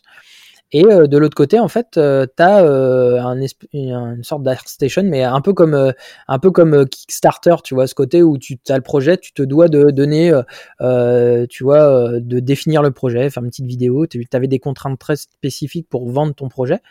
Et euh, et il y avait un truc qui était trop bien, c'est tu mettais les postes à pourvoir et aussi les, les, logiciels utilisés. Donc toi après en tant que graphiste, si tu voulais par exemple les juniors, je les encourageais énormément à faire ça, c'est que tu as envie de pratiquer, euh, de te défouler à pratiquer, et puis tu as envie d'avoir des assets super bien pour ta bande démo. Quand tu fais du shading et que t'as pas envie de modéliser, ou euh, animateur et que t'as pas envie de, de, taper le modeling, le rig, pour, avant de commencer à, donc vers quoi tu, tu aspires, et eh ben euh, bah c'est quand même pas mal ce genre de truc. Et donc du coup, tu vois, je la, tu tapes la recherche et euh, ça te sort les projets où tu peux aller euh, comme ça euh, postuler un peu bah, comme une candidature spontanée quoi. Et, et donc du coup, j'ai intégré le gars qui faisait, qui, qui a monté ce truc là, c'est bah c'est un binôme. C'est deux formateurs de Animation Mentor en fait, les deux fondateurs. T'as Bobby Beck et euh, tu Carlos Baena, Carlos Baena qui actuellement euh, maintenant est réalisateur sur, sur un film que Micros fait d'ailleurs, hein, Tiger Apprentice. Et, euh, donc c'est lui qui a fait le tout premier. il a mis 7 ans à le sortir son truc, mais c'est vrai que oui, il est chouette. C'est qui s'appelle La Noria. Et, donc du coup, ce qui était intéressant, c'est justement, tu vois, c'est tu t'organises, tu te mets du Slack, du Discord, tu, fais tes réunions avec du Skype, du Zoom, du machin. Bah, comme on fait maintenant en fait, tu vois. Mais sauf que ouais, c'est c'est quatre ans, cinq ans avant quoi. Et et ça te permet aussi d'atteindre des postes que tu peux pas forcément quand il y a des enjeux financiers. Genre, tu vois, genre, du coup, j'étais superviseur euh, Lighting Compo. À l'époque, j'y étais pas du tout. Et puis, j'ai tourné euh, euh CJSUB dessus. Ça m'a permis de travailler un peu euh, mes compétences parce que ça m'intéressait de faire CJSUB, tu vois, plus tard, sur le long terme. Et je me suis dit, c'est des expériences toujours bonnes à prendre. Et c'est des expériences de vie qui sont qui sont folles, tu vois. Euh, là, euh, tu sens que l'enjeu, il est beaucoup plus, il repose beaucoup plus sur l'épaule des, des, des graphistes que tu vois quand tu es dans une grosse boîte où tu vois tout le monde est un maillon, tu dois être, tu, tu ne dois pas être le maillon faible. mais euh, mais tout est dilué et tout ça et prend plus de temps. Et et tu vois genre genre une de mes meilleures, enfin vraiment un, de mes meilleurs souvenirs c'est, euh, tu vois, j'avais des, personnes, j'en avais un, il était, il, habitait à Prague, j'en avais un autre qui était à Singapour, j'en avais un qui était à, qui était en Argentine, j'en avais un qui était au Canada, tu vois, des créneaux horaires de folie. Et, euh, et, en plus, tu te rends compte, donc ça te force à parler anglais déjà, et euh, donc tu as intérêt de te débrouiller euh, comme tu peux. Et surtout, en fait, tout le monde a une culture différente. Et ça se ressent quand même, malgré le fait que tout le monde essaye de se débrouiller à parler anglais, tu vois. C'est euh, et mon meilleur souvenir, tu vois, c'est que je prends deux gars. Euh, des juniors, euh, juniors, juniors, vraiment. Il y en a un justement, si je dis pas de bêtises, il, il était, ouais, il était argentin. Et l'autre, il était dans le Minnesota et les deux, tu vois, ils avaient fait une école, mais bah, l'Argentin, si tu veux, c'était compliqué pour lui. Il, était bon, mais c'était compliqué de se positionner pour des, gros studios. Et puis et puis celui du, Minnesota, il était très, bah lui, il savait pas par quel bout le prendre, il avait pas de bande démo cool, rien. Et tu vois, je les ai eu dans mon équipe. Je, les, je leur ai donné plein de plans, je leur ai expliqué comment ça fonctionnait dans les longs métrages, dans tout ça. Et trop bien, on finit le projet et tout, on attend un peu. Et, il s'avère que les mecs, je les retrouve, les deux réussissent à avoir un visa de travail grâce à la bande démo. Alors pas que du court métrage, mais tu vois, ça leur avait appris d'autres méthodes. Comme moi, en fait, tu vois, quand on m'avait expliqué ces méthodes-là, et euh, ils avaient bossé de leur côté à fond sur des projets perso et sur le court métrage. Ils avaient mis ça sur leur bande démo. Ils avaient été pris tous les deux à MPC à Montréal. Ils se sont retrouvés dans la même équipe sur le floor à MPC ensemble, tu vois.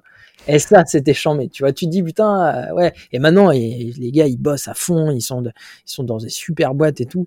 Et c'était trop cool de, tu vois, euh, de juste de, leur dire les bons mots. Tu vois, c'est pas genre, euh, ouais, je leur ai tout appris, que dalle. Je leur ai juste donné des, tu vois, retransmis ce qu'on m'avait transmis en fait, tu vois, tout simplement.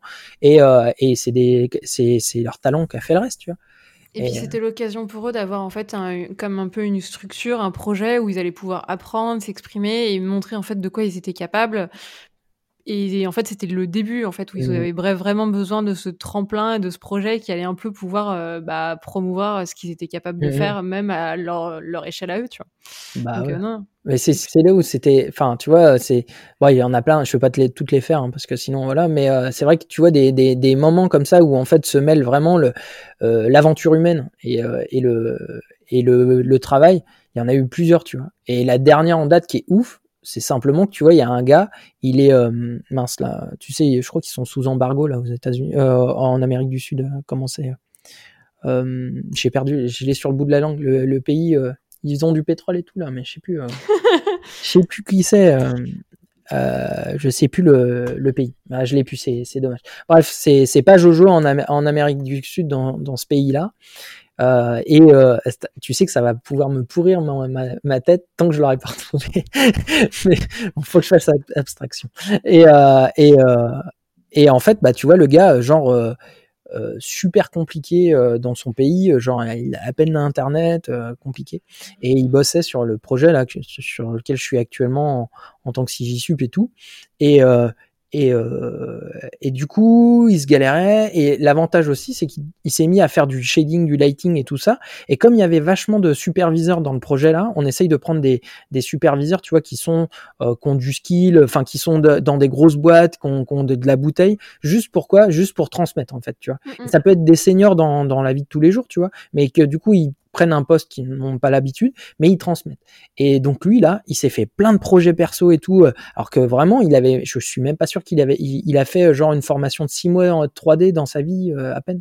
Et le gars par contre il était dans notre projet et il nous aidait, il nous aidait. Et tous ses projets perso, en fait, il allait voir un des sup. Et, il, et après, il a travaillé tout de front. Et euh, là, en gros, il a réussi à faire une démarche euh, de réfugié et tout, euh, et, et, à se faire embaucher carrément dans un studio au Canada, tu vois. Et il s'est extirpé de sa, sa, situation, tu vois, grâce à ça. Et je crois qu'il, je sais plus s'il est, il est en, et tu vois, il est généraliste, tu vois. Euh, et tu vois, enfin, je trouve c'est dingue, quoi. C'est des histoires comme ça, tu vois. Tu fais un film là-dessus, tu te tapes un, Oscar, tu vois. Je veux dire, c'est des trucs qui, tu, tu peux pas rester insensible devant des histoires pareilles, tu vois. C'est, c'est vraiment, enfin, une aventure humaine de fou, quoi. Ouais. Et, et quelque part, ça ramène le côté vraiment humain au premier plan que tu peux un peu perdre dans l'industrie ou à grande échelle en bossant dans des gros studios. Là, tu l'as avec une plus petite équipe où vraiment tu, tu transmets et euh, et as ce côté euh, fédérateur qui se crée vraiment entre les gens, même si vous êtes aux quatre coins du monde, euh, pour en faire au final des belles histoires et, aider certains qui auraient peut-être jamais pu percer ou juste décrocher leur premier job grâce à ça. Quoi. Ouais, c'est clair. Donc ouais, tu vois, enfin, je trouve que au final, quand tu te lèves le matin, ok, tu vois, t'as des belles images. En plus, tu vois, ça des au débat vu que c'est une industrie, donc tu fais, tu, vois, il n'y a pas que du rêve. Mais mais quand t'as une équipe, enfin, tu vois, le travail d'équipe, encore une fois, tu vois, pour moi, c'est 50% du, du travail. Euh, c'est euh, c'est euh, l'expérience humaine qui y a avec, c'est que tu te rends compte franchement pour l'avoir vécu plus d'une fois et je suis sûr que toi tu l'as déjà vécu aussi et plein de monde, c'est que il y a quand même selon si ça se passe bien ou pas. La qualité de l'image et de la prod s'en ressentent de fou quand même, tu vois. Et, ta motivation aussi derrière et l'envie que tu as envie d'y mettre. Euh, et l'acharnement euh, sera conditionné par rapport justement à cette ambiance d'équipe. Ouais. C'est clair. Donc ouais, voilà quoi. Euh, dans le côté transmission, tu donnes aussi des cours à côté? Ouais. ouais, parce qu'il me reste, euh, tu sais, je crois que normalement on doit dormir 8 heures, mais tu vois, t'es pas obligé. Tu vois. Non, mais ouais, donc du coup, ouais, je donne aussi des cours à côté de, bah, depuis que je suis sorti de l'école en fait. donc ça fait un petit moment maintenant. Bah ouais, parce que déjà, premièrement, j'adore tu sais, c'est déjà cette facilité que tu as, si tu veux bien apprendre, de réexpliquer à quelqu'un derrière. Ça t'oblige vraiment de, de, de, choper tes acquis. Tu vois, genre, j'ai une masterclass où je parle de, de cinématographie, tu vois. Bah, au final, euh, j'ai resynthétisé tout ce que j'ai appris euh, pour faire euh, Keylighter, là, je te disais, et, euh, et je le retransmets parce qu'à chaque fois, je me dis, purée, si ça, je l'avais su en sortant un peu à l'école, tu vois. Et alors, bon, parfois, c'est un peu de la confiture à donner aux cochons parce que ils se rendent pas, tu vois, c'est pas contre eux, ils se rendent pas compte que ça peut leur servir plus tard. Donc, tu vois, ils sont pas, ils se projettent pas. Mais euh, ce qui est cool, c'est quand tu les recroises après au bar ou sur le floor et que il y a des conseils, genre ils te claquent des trucs. Ouais, ça m'a trop marqué et tout. Je fais, ah, moi j'ai dit ça. oh bah ouais, bah, c'est ouais, ouais mais, bien sûr, mais bien sûr. Mais en fait, euh, tu t'en souviens plus, tu vois, tu dis un peu ce qui te passe par l'esprit. Mais euh, mais ouais, du coup, tu vois, je c'est ça, ça, ça avait vraiment euh, même triple emploi. Bah déjà, ça te permet de, bah ouais, de, de valider tes acquis pour pouvoir les transmettre. Le deuxième, c'est que bah tu transmets, euh, tu vois, il y a vraiment l'échange humain et qualitatif, et en plus tu te dis bon, euh, si j'en déniche quand même des, des gars qui valent le coup euh, et qu'il y a du monde, tu vois, je préfère avoir un élève que j'ai qui sort, tu vois, quitte à qu'on me mette un junior, tu vois, si je vois que j'ai, tu vois, parfois tu sais pas ce qui est, ce qui est les personnes recrutées. Là, au moins, si t'en as vu et qui sont bons, qui, qui sont euh, je dis pas ça marche pas hein, de faire de la lèche, euh, ça marche pas. Mais je veux dire, tu sens que ils sont motivés et tout. Bah, quitte à choisir, c'est sûr que tu préféreras quand même. Tu dis bah tiens, j'ai un petit gars là ou une petite nana qui euh, qui, en veut et et qui a du potentiel et et bah donnons-lui sa chance quoi, tu vois. Et donc ça, ça a, ça a de l'utilité et c'est encore un échange humain trop bien. Et puis tu vois même sans ça. Franchement, tu vois le problème, enfin c'est un problème, ça dépend pour qui. Mais quand tu quand es justement à travailler, encore une fois, euh, tu vois, sur du long métrage ou de la série, souvent tu es toujours un peu sur les mêmes sujets, tu es toujours sur le même... Euh, et euh, tu es un peu trop... La narration est importante, mais... mais pas autant que tu vois sur des courts métrages d'étudiants où en gros souvent ils sont à fond sur leur alors c'est pas forcément des grandes plumes hein, les, gars mais enfin les, graphistes mais tu vois il y a des enjeux ils, osent des choses que tu tu verrais jamais, tu vois. Genre j'ai un exemple? Non, mais enfin oui, un peu trop d'ailleurs parce que bon, je sais pas, je crois que j'ai fait un truc comme j'ai dû encadrer une quarantaine de courts métrages depuis le début, donc je vais pas. Mais un truc que tu avais trouvé audacieux, par exemple? Alors ouais, alors audacieux. Là, euh, pour faire court, je préfère pas chercher audacieux parce que. Mais en tout cas, un truc atypique que j'ai adoré encadrer, par exemple, c'était, euh, tu vois, euh, il y a un court métrage qui s'appelait Tomber manège et en fait, c'était un truc euh, genre euh, chart graphique un peu euh, Tim Burton, tu vois, et en stop mo, mais c'est en 3D. Ah bah tu sais en fait ouais tu vois ça sort du, canon tu sais des gros majors tu vois des, des tu vois du Disney du Disney like ou tout ça tu vois là tu vois genre faut penser tu vois on avait fait des calculs à, à 12 fps par exemple tu vois on avait il y, avait un, étudiant une grosse pointure qui est devenu un cadre maintenant qui s'appelle Paul Pardex et euh, pour ceux qui connaissent savent qu'il est bon. Et euh, lui, il avait sur un coin de table pour pour ce groupe-là, alors qu'il n'était pas du groupe, il avait codé un, il avait fait un script qui recalait au moins les, tu vois, ils animaient pour des questions de cours en, en 24. Et, euh, et après, il a recalé les les clés pour qu'elles tombent toujours juste sur une image mmh. qui serait calculée, tu vois, pour être sûr d'avoir la pose clé correcte. Et tu vois, il y avait des aides comme ça d'un peu tout le monde. Et, euh, et tu vois, fallait, on a fait des tests. Moi, en plus, tu vois, comme je te disais au début, j'ai été, enfin, moi, je faisais des dioramas quand j'étais gamin. Tu vois, euh, là, par exemple, tripoter euh, des, des, des, matières à sculpter pour faire des, du décor. Tu vois, ça, ça me plaisait.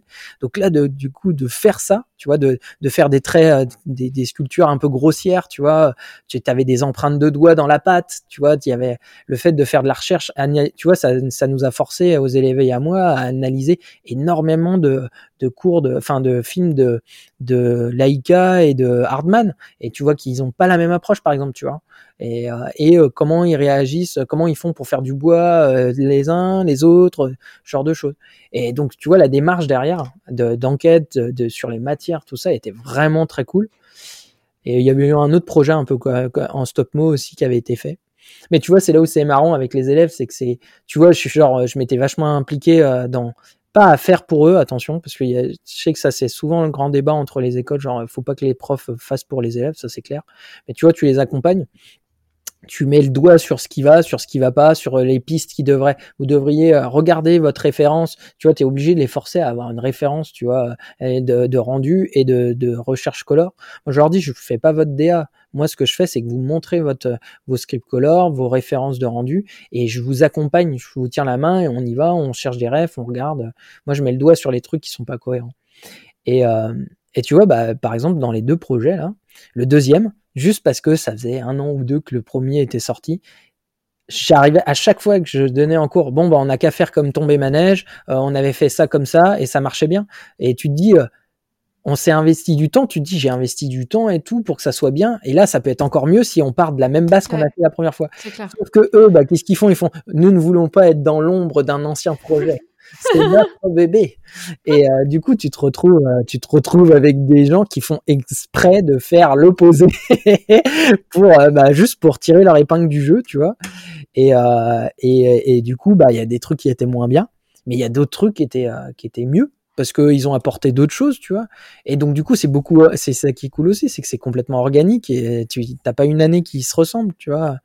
Donc euh, c'est chouette. Et puis quand tu te retrouves euh, derrière, ouais, vraiment avec des élèves. Maintenant, j'ai plein de potes qui viennent chez moi pour des barbecues. Enfin, non, en ce moment, non. si le ministère euh, de la santé m'écoute, non, je n'invite personne. Au secours, sortez-moi de là. Mais, euh, mais en vrai, mais si tu veux, il y a plein de gens comme ça que je revois au boulot ou, enfin, avant et, euh, et, euh, et même en, en privé, euh, qui sont des anciens élèves, avec qui je partage énormément les mêmes les, enfin, de choses, quoi. Et, et ça, c'est chouette. Ça, c'est chouette aussi, tu vois. De, de, se retrouver avec plein de passionnés comme ça et de pouvoir travailler avec eux. Ouais, franchement, c'est trop cool. Ça, c'est ça nourrit vraiment ton, ton tissu d'humain euh, qui ah dont, tu as besoin et qui te nourrit toi aussi en retour et qui continue en fait de t'animer et de transmettre cette passion. Et au final, euh, bah, c'est des gens qui n'ont pas forcément les mêmes références que toi, euh, qui sont justement à l'école et, et qui ont peut-être pas justement les mêmes non plus barrières ou prismes avec lesquels toi tu vois aujourd'hui des images ou, ou, des films. Et c'est là encore où ça apporte une vraie richesse.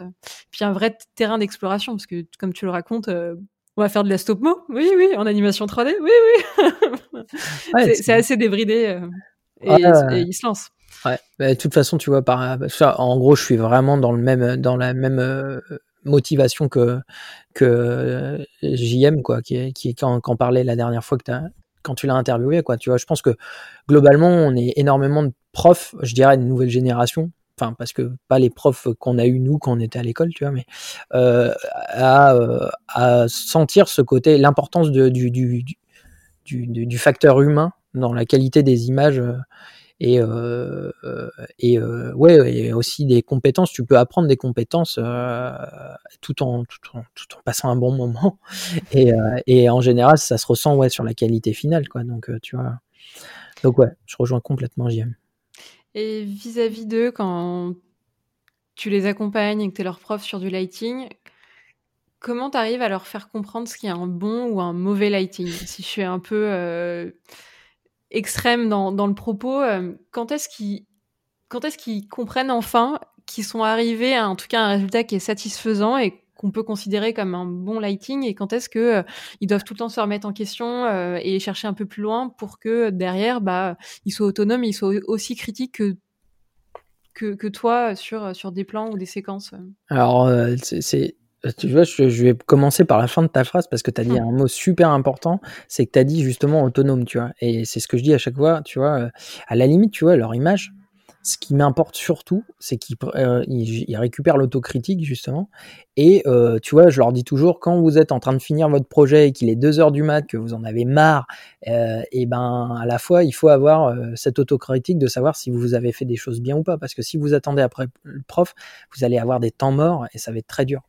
Donc tu vois, en fait, bah, alors tout ça c'était pour l'aparté par rapport à ça, tu vois, parce que je pense que c'est justement le in fine le plus important. Et ce qui fait la grosse différence, je pense, entre une bonne école et une mauvaise école déjà, tu vois.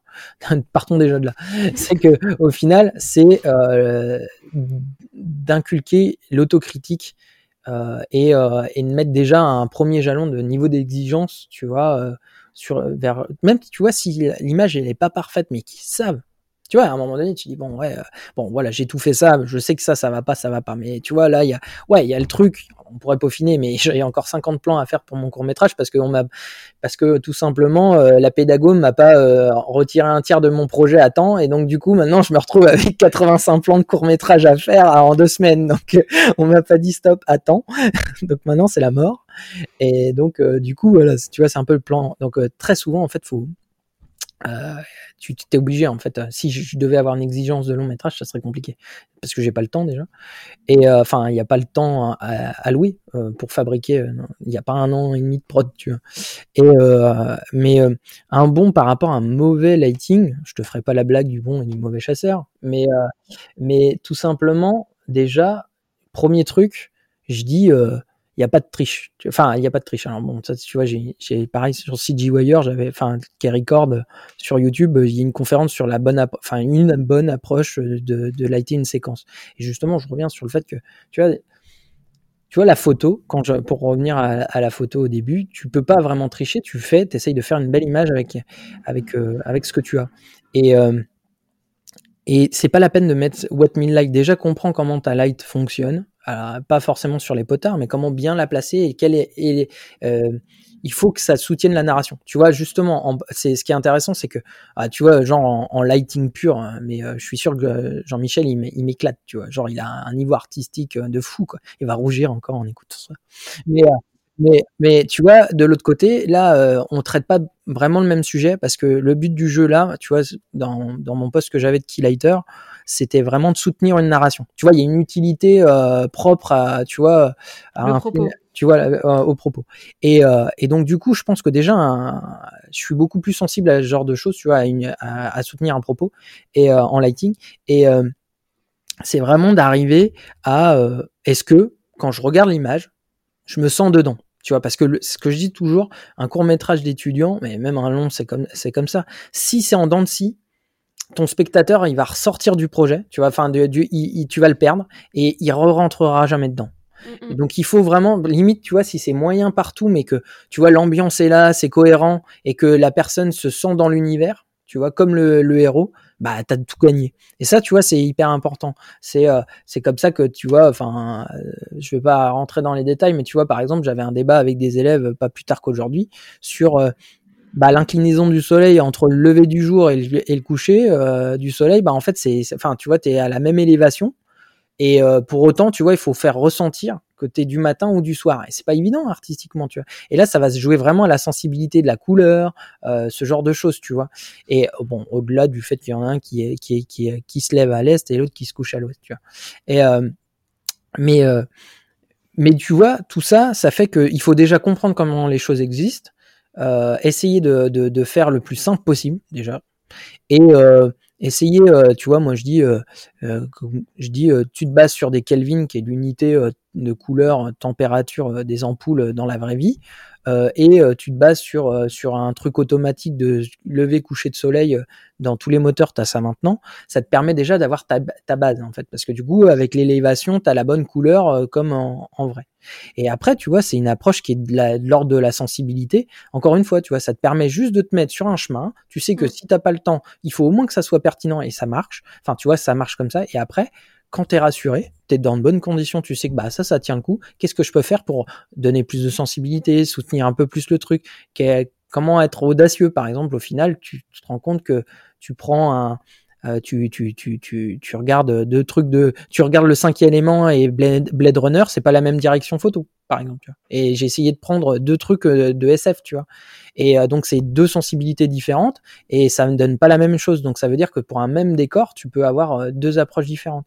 Donc ça, bah, après c'est quelle est la narration, quelle est la sensibilité du truc voilà, moi vraiment un bon lighting pour moi c'est quelque chose qui premièrement soutient le propos, où je sens que euh, l'action qui a lieu dans le plan, ou en fait, euh, me permettent d'être dans de bonnes conditions pour, pour avoir une prise d'empathie sur, sur la narration, sur ce qui se passe.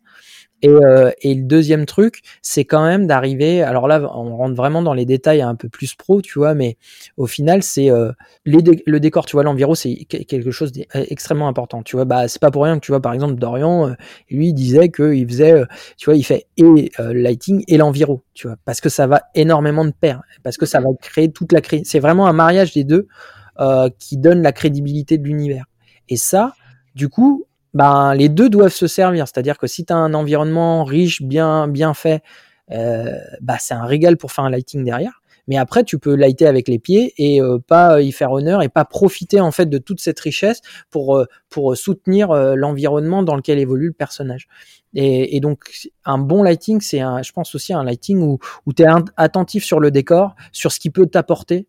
Euh, et, euh, et, et, ramener, euh, soutenir le propos et arriver. tu sais, c'est pas obligé qu'il soit genre que tu vois tout dans le décor. Il faut juste que les volumes soient au bon endroit, qu'on sente les volumes, que ça crée de la profondeur. C'est surtout ça. Mmh. C'est grosso modo s'il fallait que je sois même plus pragmatique, là vraiment au-delà des, des, paillettes de narration artistique, sensibilité et tout. D'un point de vue technique, je dirais qu'il faut qu'on comprenne euh, le, la 3D, enfin le, le personnage, qu'on arrive à lire le personnage, ce qu'il est en train de véhiculer, en train de dire, les expressions qu'il a.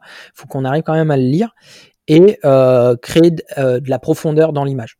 Avec donc ça c'est plus dépendant de de la mise en de la, du layout et, et du décor déjà. Mais après c'est comment le lighting. Moi je peux te dire que j'ai déjà fait des lightings juste comme ça qui était hyper brouillon où euh, j'ai eu vite fait de changer mon lighting parce que ça m'écrasait toute mon image et j'avais mmh. l'impression tu vois que le, décor au lieu de faire je sais pas 30 mètres de profondeur il faisait même pas 5 mètres tu vois à cause de la lumière simplement et, euh, et donc du coup euh, tu vois c'est il faut pas négliger le décor ça c'est ça c'est ça c'est important aussi et, l'utiliser pour vraiment bah, baser son lighting dessus et vraiment enrichir le, plan, et surtout si le décor justement est bien, est bien composé.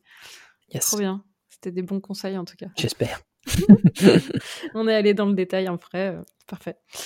Euh, je voulais bien qu'on parle un peu du Covid. Est-ce que ça a changé pour toi justement dans ton approche euh, avec le boulot et dans la production?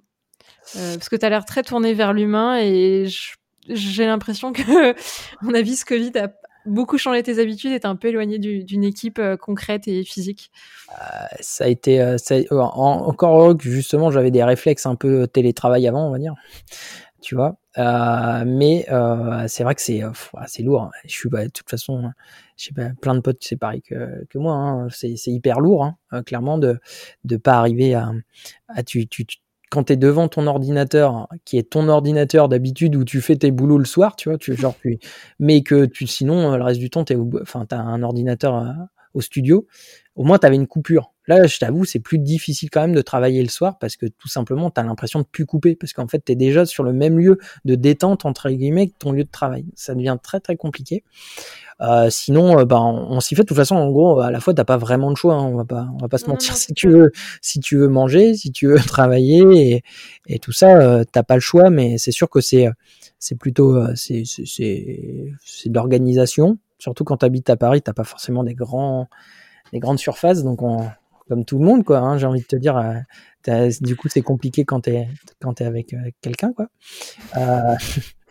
mais mais au niveau des habitudes de travail, euh, ouais, on va dire que c'était quand même dur au début parce que justement, comme j'étais trop trop à fond, euh, je crois que c'est encore plus important d'arriver à, dissocier euh, le travail de ta, de ton.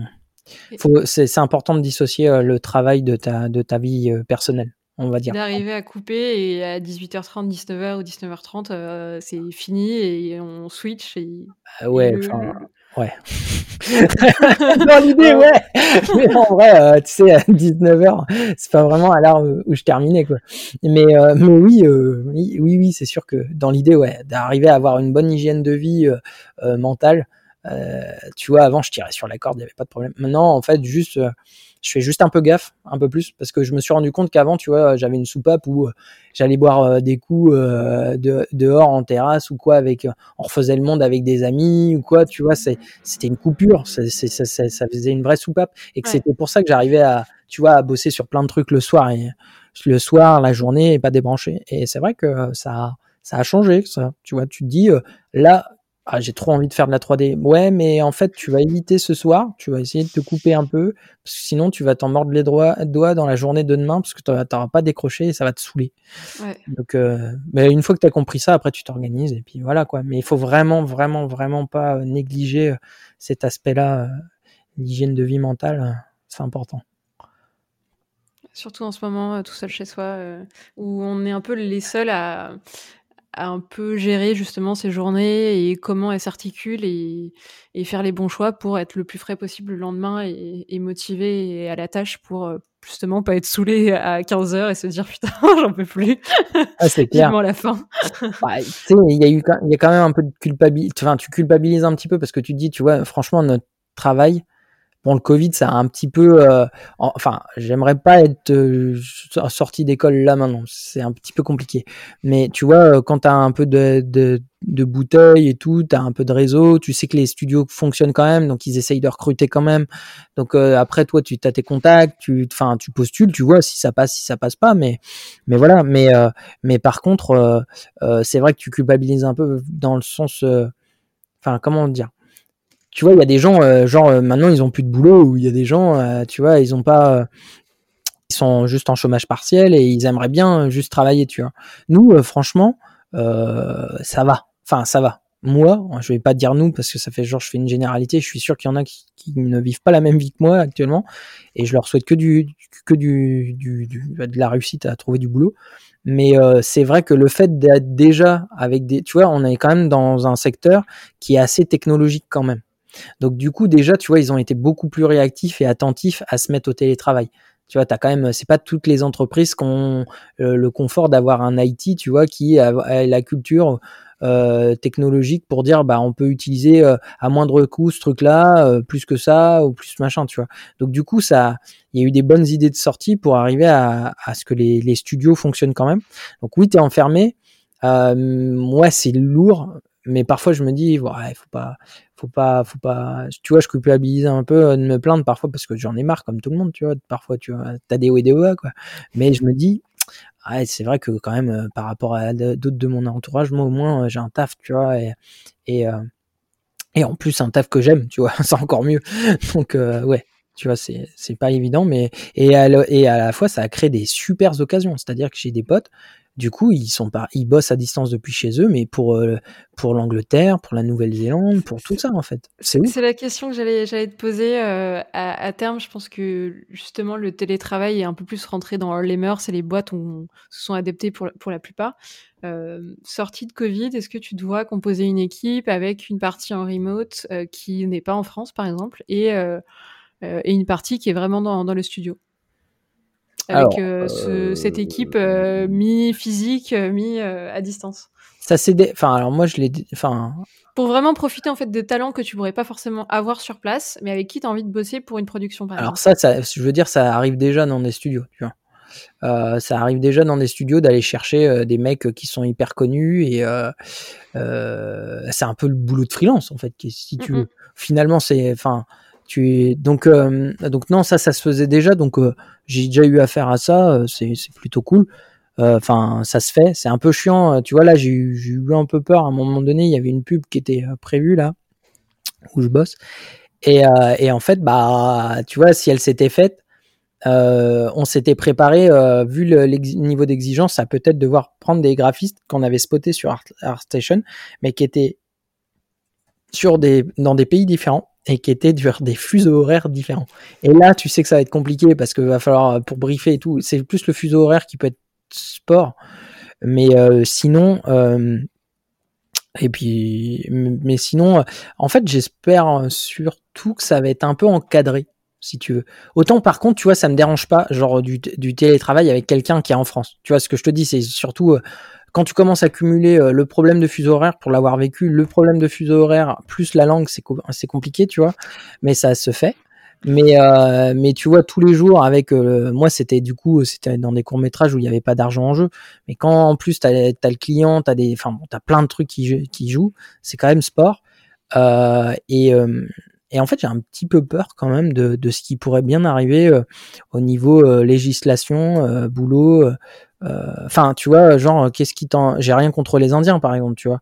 Mais qu'est-ce qui fait que, tu vois, un Indien, il pourrait pas accepter deux fois moins cher que toi euh, parce qu'il a des coûts fixes qui sont qui sont euh, dérisoires. par rapport à toi et euh, et qui fonctionnent pas trop mal. Mais au final, est-ce que euh, ça va pas t'intéresser, euh, même au-delà de quelqu'un de mon expérience, de prendre un middle en Inde qui sait ce qu'il fait et qui coûte moins cher qu'un junior plutôt que prendre le pari de junior en France par exemple, tu vois. Et donc du coup, je pense qu'il faut que ça soit un peu encadré. Je pense qu'il y a déjà un peu de cadre, mais bon, c'est un peu, c'est un peu le Far West quand même. Et, euh, et euh, donc ça, ça serait bien que ça soit. Mais sinon, en tout cas, par contre, là où je trouve que c'est quand même cool, c'est euh, justement, en tout cas sur le territoire français, d'avoir. J'ai un, un binôme maintenant, il a Louis Marceau, tu vois. lui, il a fait le choix de partir à, il a fait le choix de partir à Bordeaux retourner dans son sa terre natale et euh, bon ça va c'est pratique pour y aller quand même faut pas déconner hein, c'est pas c'est pas le désert hein. mais euh, mais euh, du coup euh, tu vois euh, moi je pense que ça va être ça peut être sympa de se faire tu vois euh, deux jours de télétravail, euh, trois jours sur place ou l'inverse, tu vois, et, et d'arriver comme ça à allier un peu, euh, tu vois, actuellement c'est trop, ça gravite trop sur Paris au final, et les prix sont exorbitants. Enfin, du coup, t'as as, as, une qualité de vie, c'est bien pour voir les potes, ça c'est carrément, enfin même le réseau, tout ça, les amis qui sont dans une autre boîte, les revoir facilement, c'est cool. Mais euh, et ça, ça me fait peur en fait de, de, de m'expat euh, dans, en, en, en, province, c'est de perdre un peu le lien comme ça avec tous mes potes euh, de, de, de 3D. Mais mais sinon, pour la qualité de vie, c'est clair que j'espère que ça va plus tendre vers ça. Tu vois, proposer quand même du télétravail, mais pas full télétravail et pouvoir quand même se voir de temps en temps avec l'équipe, qui ait des liens qui se créent et que ça soit, mais en tout cas que ça reste en France ou ou que ça soit encadré. Ouais, sur la législation, quoi. Pour pas qu'il y ait de débordement. Ouais. Et réussir à trouver euh, ou placer un peu le curseur entre flexibilité, euh, tout en gardant en fait des bonnes conditions de travail, un marché mm. euh, plutôt européen, français, mais pas ce libre échange qui casse les prix comme dans beaucoup d'autres domaines et qui nous ferait vraiment du tort. Bah c'est pas le cas pour l'instant, mais oui, ça, tu vois, à terme, c'est sûr, ça, ça ne peut que arriver, ça peut pas, on peut pas y échapper, donc il faut que ça soit encadré. Quoi. Ouais. Euh, je veux bien qu'on termine euh, le podcast sur euh, toi, ce que tu recherches aujourd'hui et qui t'anime encore quand tu fais du lighting. C'est qu'est-ce qui te motive encore à faire des séquences, séquence après séquence du, du, lighting sur des projets du long, du court, de la pub? Bon, je t'avoue que du coup, en, ce moment, c'est pas trop, c'est pas forcément euh, fabriqué qui, justement là, tu vois, je suis plus euh, à travailler. J'ai travaillé longtemps bah, à côté, tu vois, justement à prendre du skill en management, en supervision, tout ça, pour être à peu près à la hauteur euh, pour des postes un peu plus à responsabilité, justement. Euh, et donc en ce moment, ouais, enfin, je prends toujours autant de plaisir, si tu veux, à lighter, à faire du compo aussi, beaucoup, et et du shading. Euh, j'en fais moins, mais quand même. Et, euh, et euh, mais mais en ce moment, en ce moment, ouais, tu vois, je suis plus sur de l'encadrement. Là, du coup, j'étais, j'ai, j'ai fait CG superviseur. C'était vraiment une, un poste avec beaucoup d'overview. Euh, sur les, tu vois, tu, tu dois vraiment comprendre un peu plus euh, toute la chaîne de fabrication, euh, comprendre plus les enjeux, les enjeux du réal pour essayer de, les, de trouver les meilleures solutions techniques. Donc ça, c'est, enfin, tu vois, je suis quand même quelqu'un de très sur euh, l'échange humain et, et, et, curieux. Donc du coup, tu vois, ça, ça, bien. Ça, ça, colle plutôt bien. Euh, et puis euh, ouais, tu vois, enfin Bruno Chauffard pour ceux qui ont la chance de le connaître, qui est le grand CJ Sup de McGuff, tu vois, qui est très très très très inspirant. Je suis même pas à sa, à sa cheville, mais c'est des gens qui sont inspirants et t'as t'as, juste, tu vois, c'est tu dis si si si si j'arrivais à être à 10% de ce qu'il est, je pense que ça serait top au niveau de ma, carrière en termes d'épanouissement personnel, si tu veux, et même avec les avec des avec les graphistes, avec ce que ça apporte. Si tu veux, c'est un poste qui apporte énormément à l'image au final parce que tu es vraiment là un peu, euh, tu es un peu le chef d'orchestre si tu veux, mais tu dois être surtout à l'écoute de ce que te proposent les gens qui fabriquent et qui font tout le temps leur, leur, spécialité et qui sont passionnés, tu vois, et d'essayer de reconnecter les trucs. Donc c'est vraiment dans ce genre de choses que, euh, sur lequel je vais. Euh, après, euh, tu vois, justement, euh, développer plus sur bah, chaque secteur, parce que comme c'est plein de secteurs, je te dis, j'ai le temps, hein, tu sais, j'ai un peu plus de 30 ans, j'ai toute ma vie devant moi pour atteindre ce genre, euh, continuer à travailler sur ce genre de poste.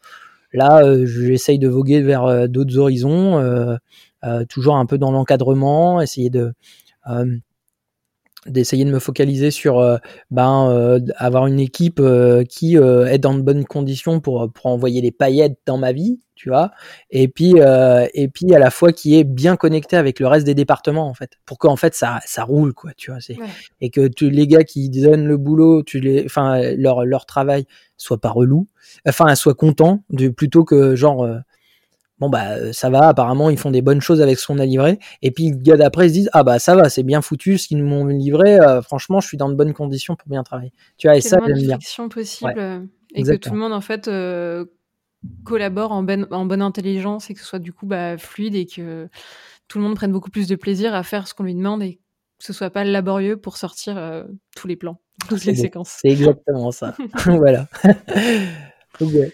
Voilà où j'en suis là-dessus. Et puis peut-être que je refabriquerai à fond après, euh, tu vois, je sais pas. En ce moment, c'est un peu vers ça que, que je vogue. Oui, et puis c'est aussi sûrement par phase et c'est un peu derrière toi et justement tu as envie d'être un peu plus tourné vers l'équipe et l'humain et tu as l'air justement d'être quelqu'un très tourné vers les autres donc euh, ça peut justement bien coller et bien te correspondre carrément. Je te le souhaite en ah. tout cas. Bah, Euh, je vais poser mes deux dernières questions euh, un petit peu fétiches de fin. Euh, tu as cité beaucoup de mentors et de gens qui te sont inspirés. Euh, qui t'aimerais malgré tout entendre dans un futur épisode? Ouais, je connaissais la question d'avant, tu sais. Donc, je, genre, je réfléchis, tu vois, en fait. bah, du coup, c'est vrai que si t'arrivais à choper en, en, en VFX sup et compositing Geoffroy Givry, je pense qu'il serait, enfin, tu vois, ça serait ouf, je pense, ton interview. Et, euh, et sinon, en, graphiste qui représente énormément bien sa discipline et qui est une pointure, t'as euh, Gaël Kirschenbaum, euh, qui, est, euh, qui est vraiment sur la place de Paris. Il est très connu, même sur la place mondiale. C'est un Français qui est vraiment, vraiment top, qui est créature artiste, lui. En ce moment, il bosse pour Facebook. Alors, je sais pas ce qu'il veut faire en tant que créateur spécialiste, mais euh, mais en tout cas, ouais, c'est euh, c'est c'est quelqu'un euh, où je partage beaucoup de valeurs avec lui et que j'adore hein, pour son travail et pour sa personne. Je pense que ça peut être un un super invité pour toi et pour ceux bah, Écoute, ça a l'air d'être deux bonnes pistes. Je vais, je vais m'y atteler et essayer de les attraper le plus vite possible. C'est très motivant en tout cas et ça me dit bien en tout cas d'essayer de, les choper. Euh, et la dernière question, est-ce qu'on te retrouve, est-ce qu'on suit ton travail euh, et euh, tes futures aventures? Alors déjà, on, évite de me stalker sur mes des vieux déviantards pourris de sortie de lycée. non, non, bah après, tu vois, je te dirais, tu tapes Edouard Cisterna sur YouTube, tu vas tomber sur, sur, sur, sur ma conf, où je la remets souvent pour les élèves parce que je trouve qu'elle peut, elle peut être utile. Euh, puis sinon, euh, non, je crois que, enfin, tu vois, je suis tellement actif en présentiel que si tu veux, j'ai pas un gros gros impact sur Internet en fait. Donc, euh, encore une fois, c'est le contact que je, que, que je préfère, c'est le contact, tu vois, plutôt que Internet. Mais voilà. Bah, déjà la conf, ça te donnerait un aperçu de qui tu es un petit peu en contact. Le mot de la fin, je te laisse conclure? préparé à celle-là. Là, je l'avais pas préparé. je sais pas, euh, je sais pas, euh, franchement, euh, si la règle des 3 B, mal, bosser, bosser et bosser, mais en, kiffant. Et il y a rien qui est impossible là-dessus. Hein. Vous aurez, vous irez là où vous voulez aller si vous bossez et, que vous êtes vous-même. Ça, c'est clair. Donc, moi, c'est comme ça que ça marche. J'espère que ça sera pareil pour les autres. Voilà.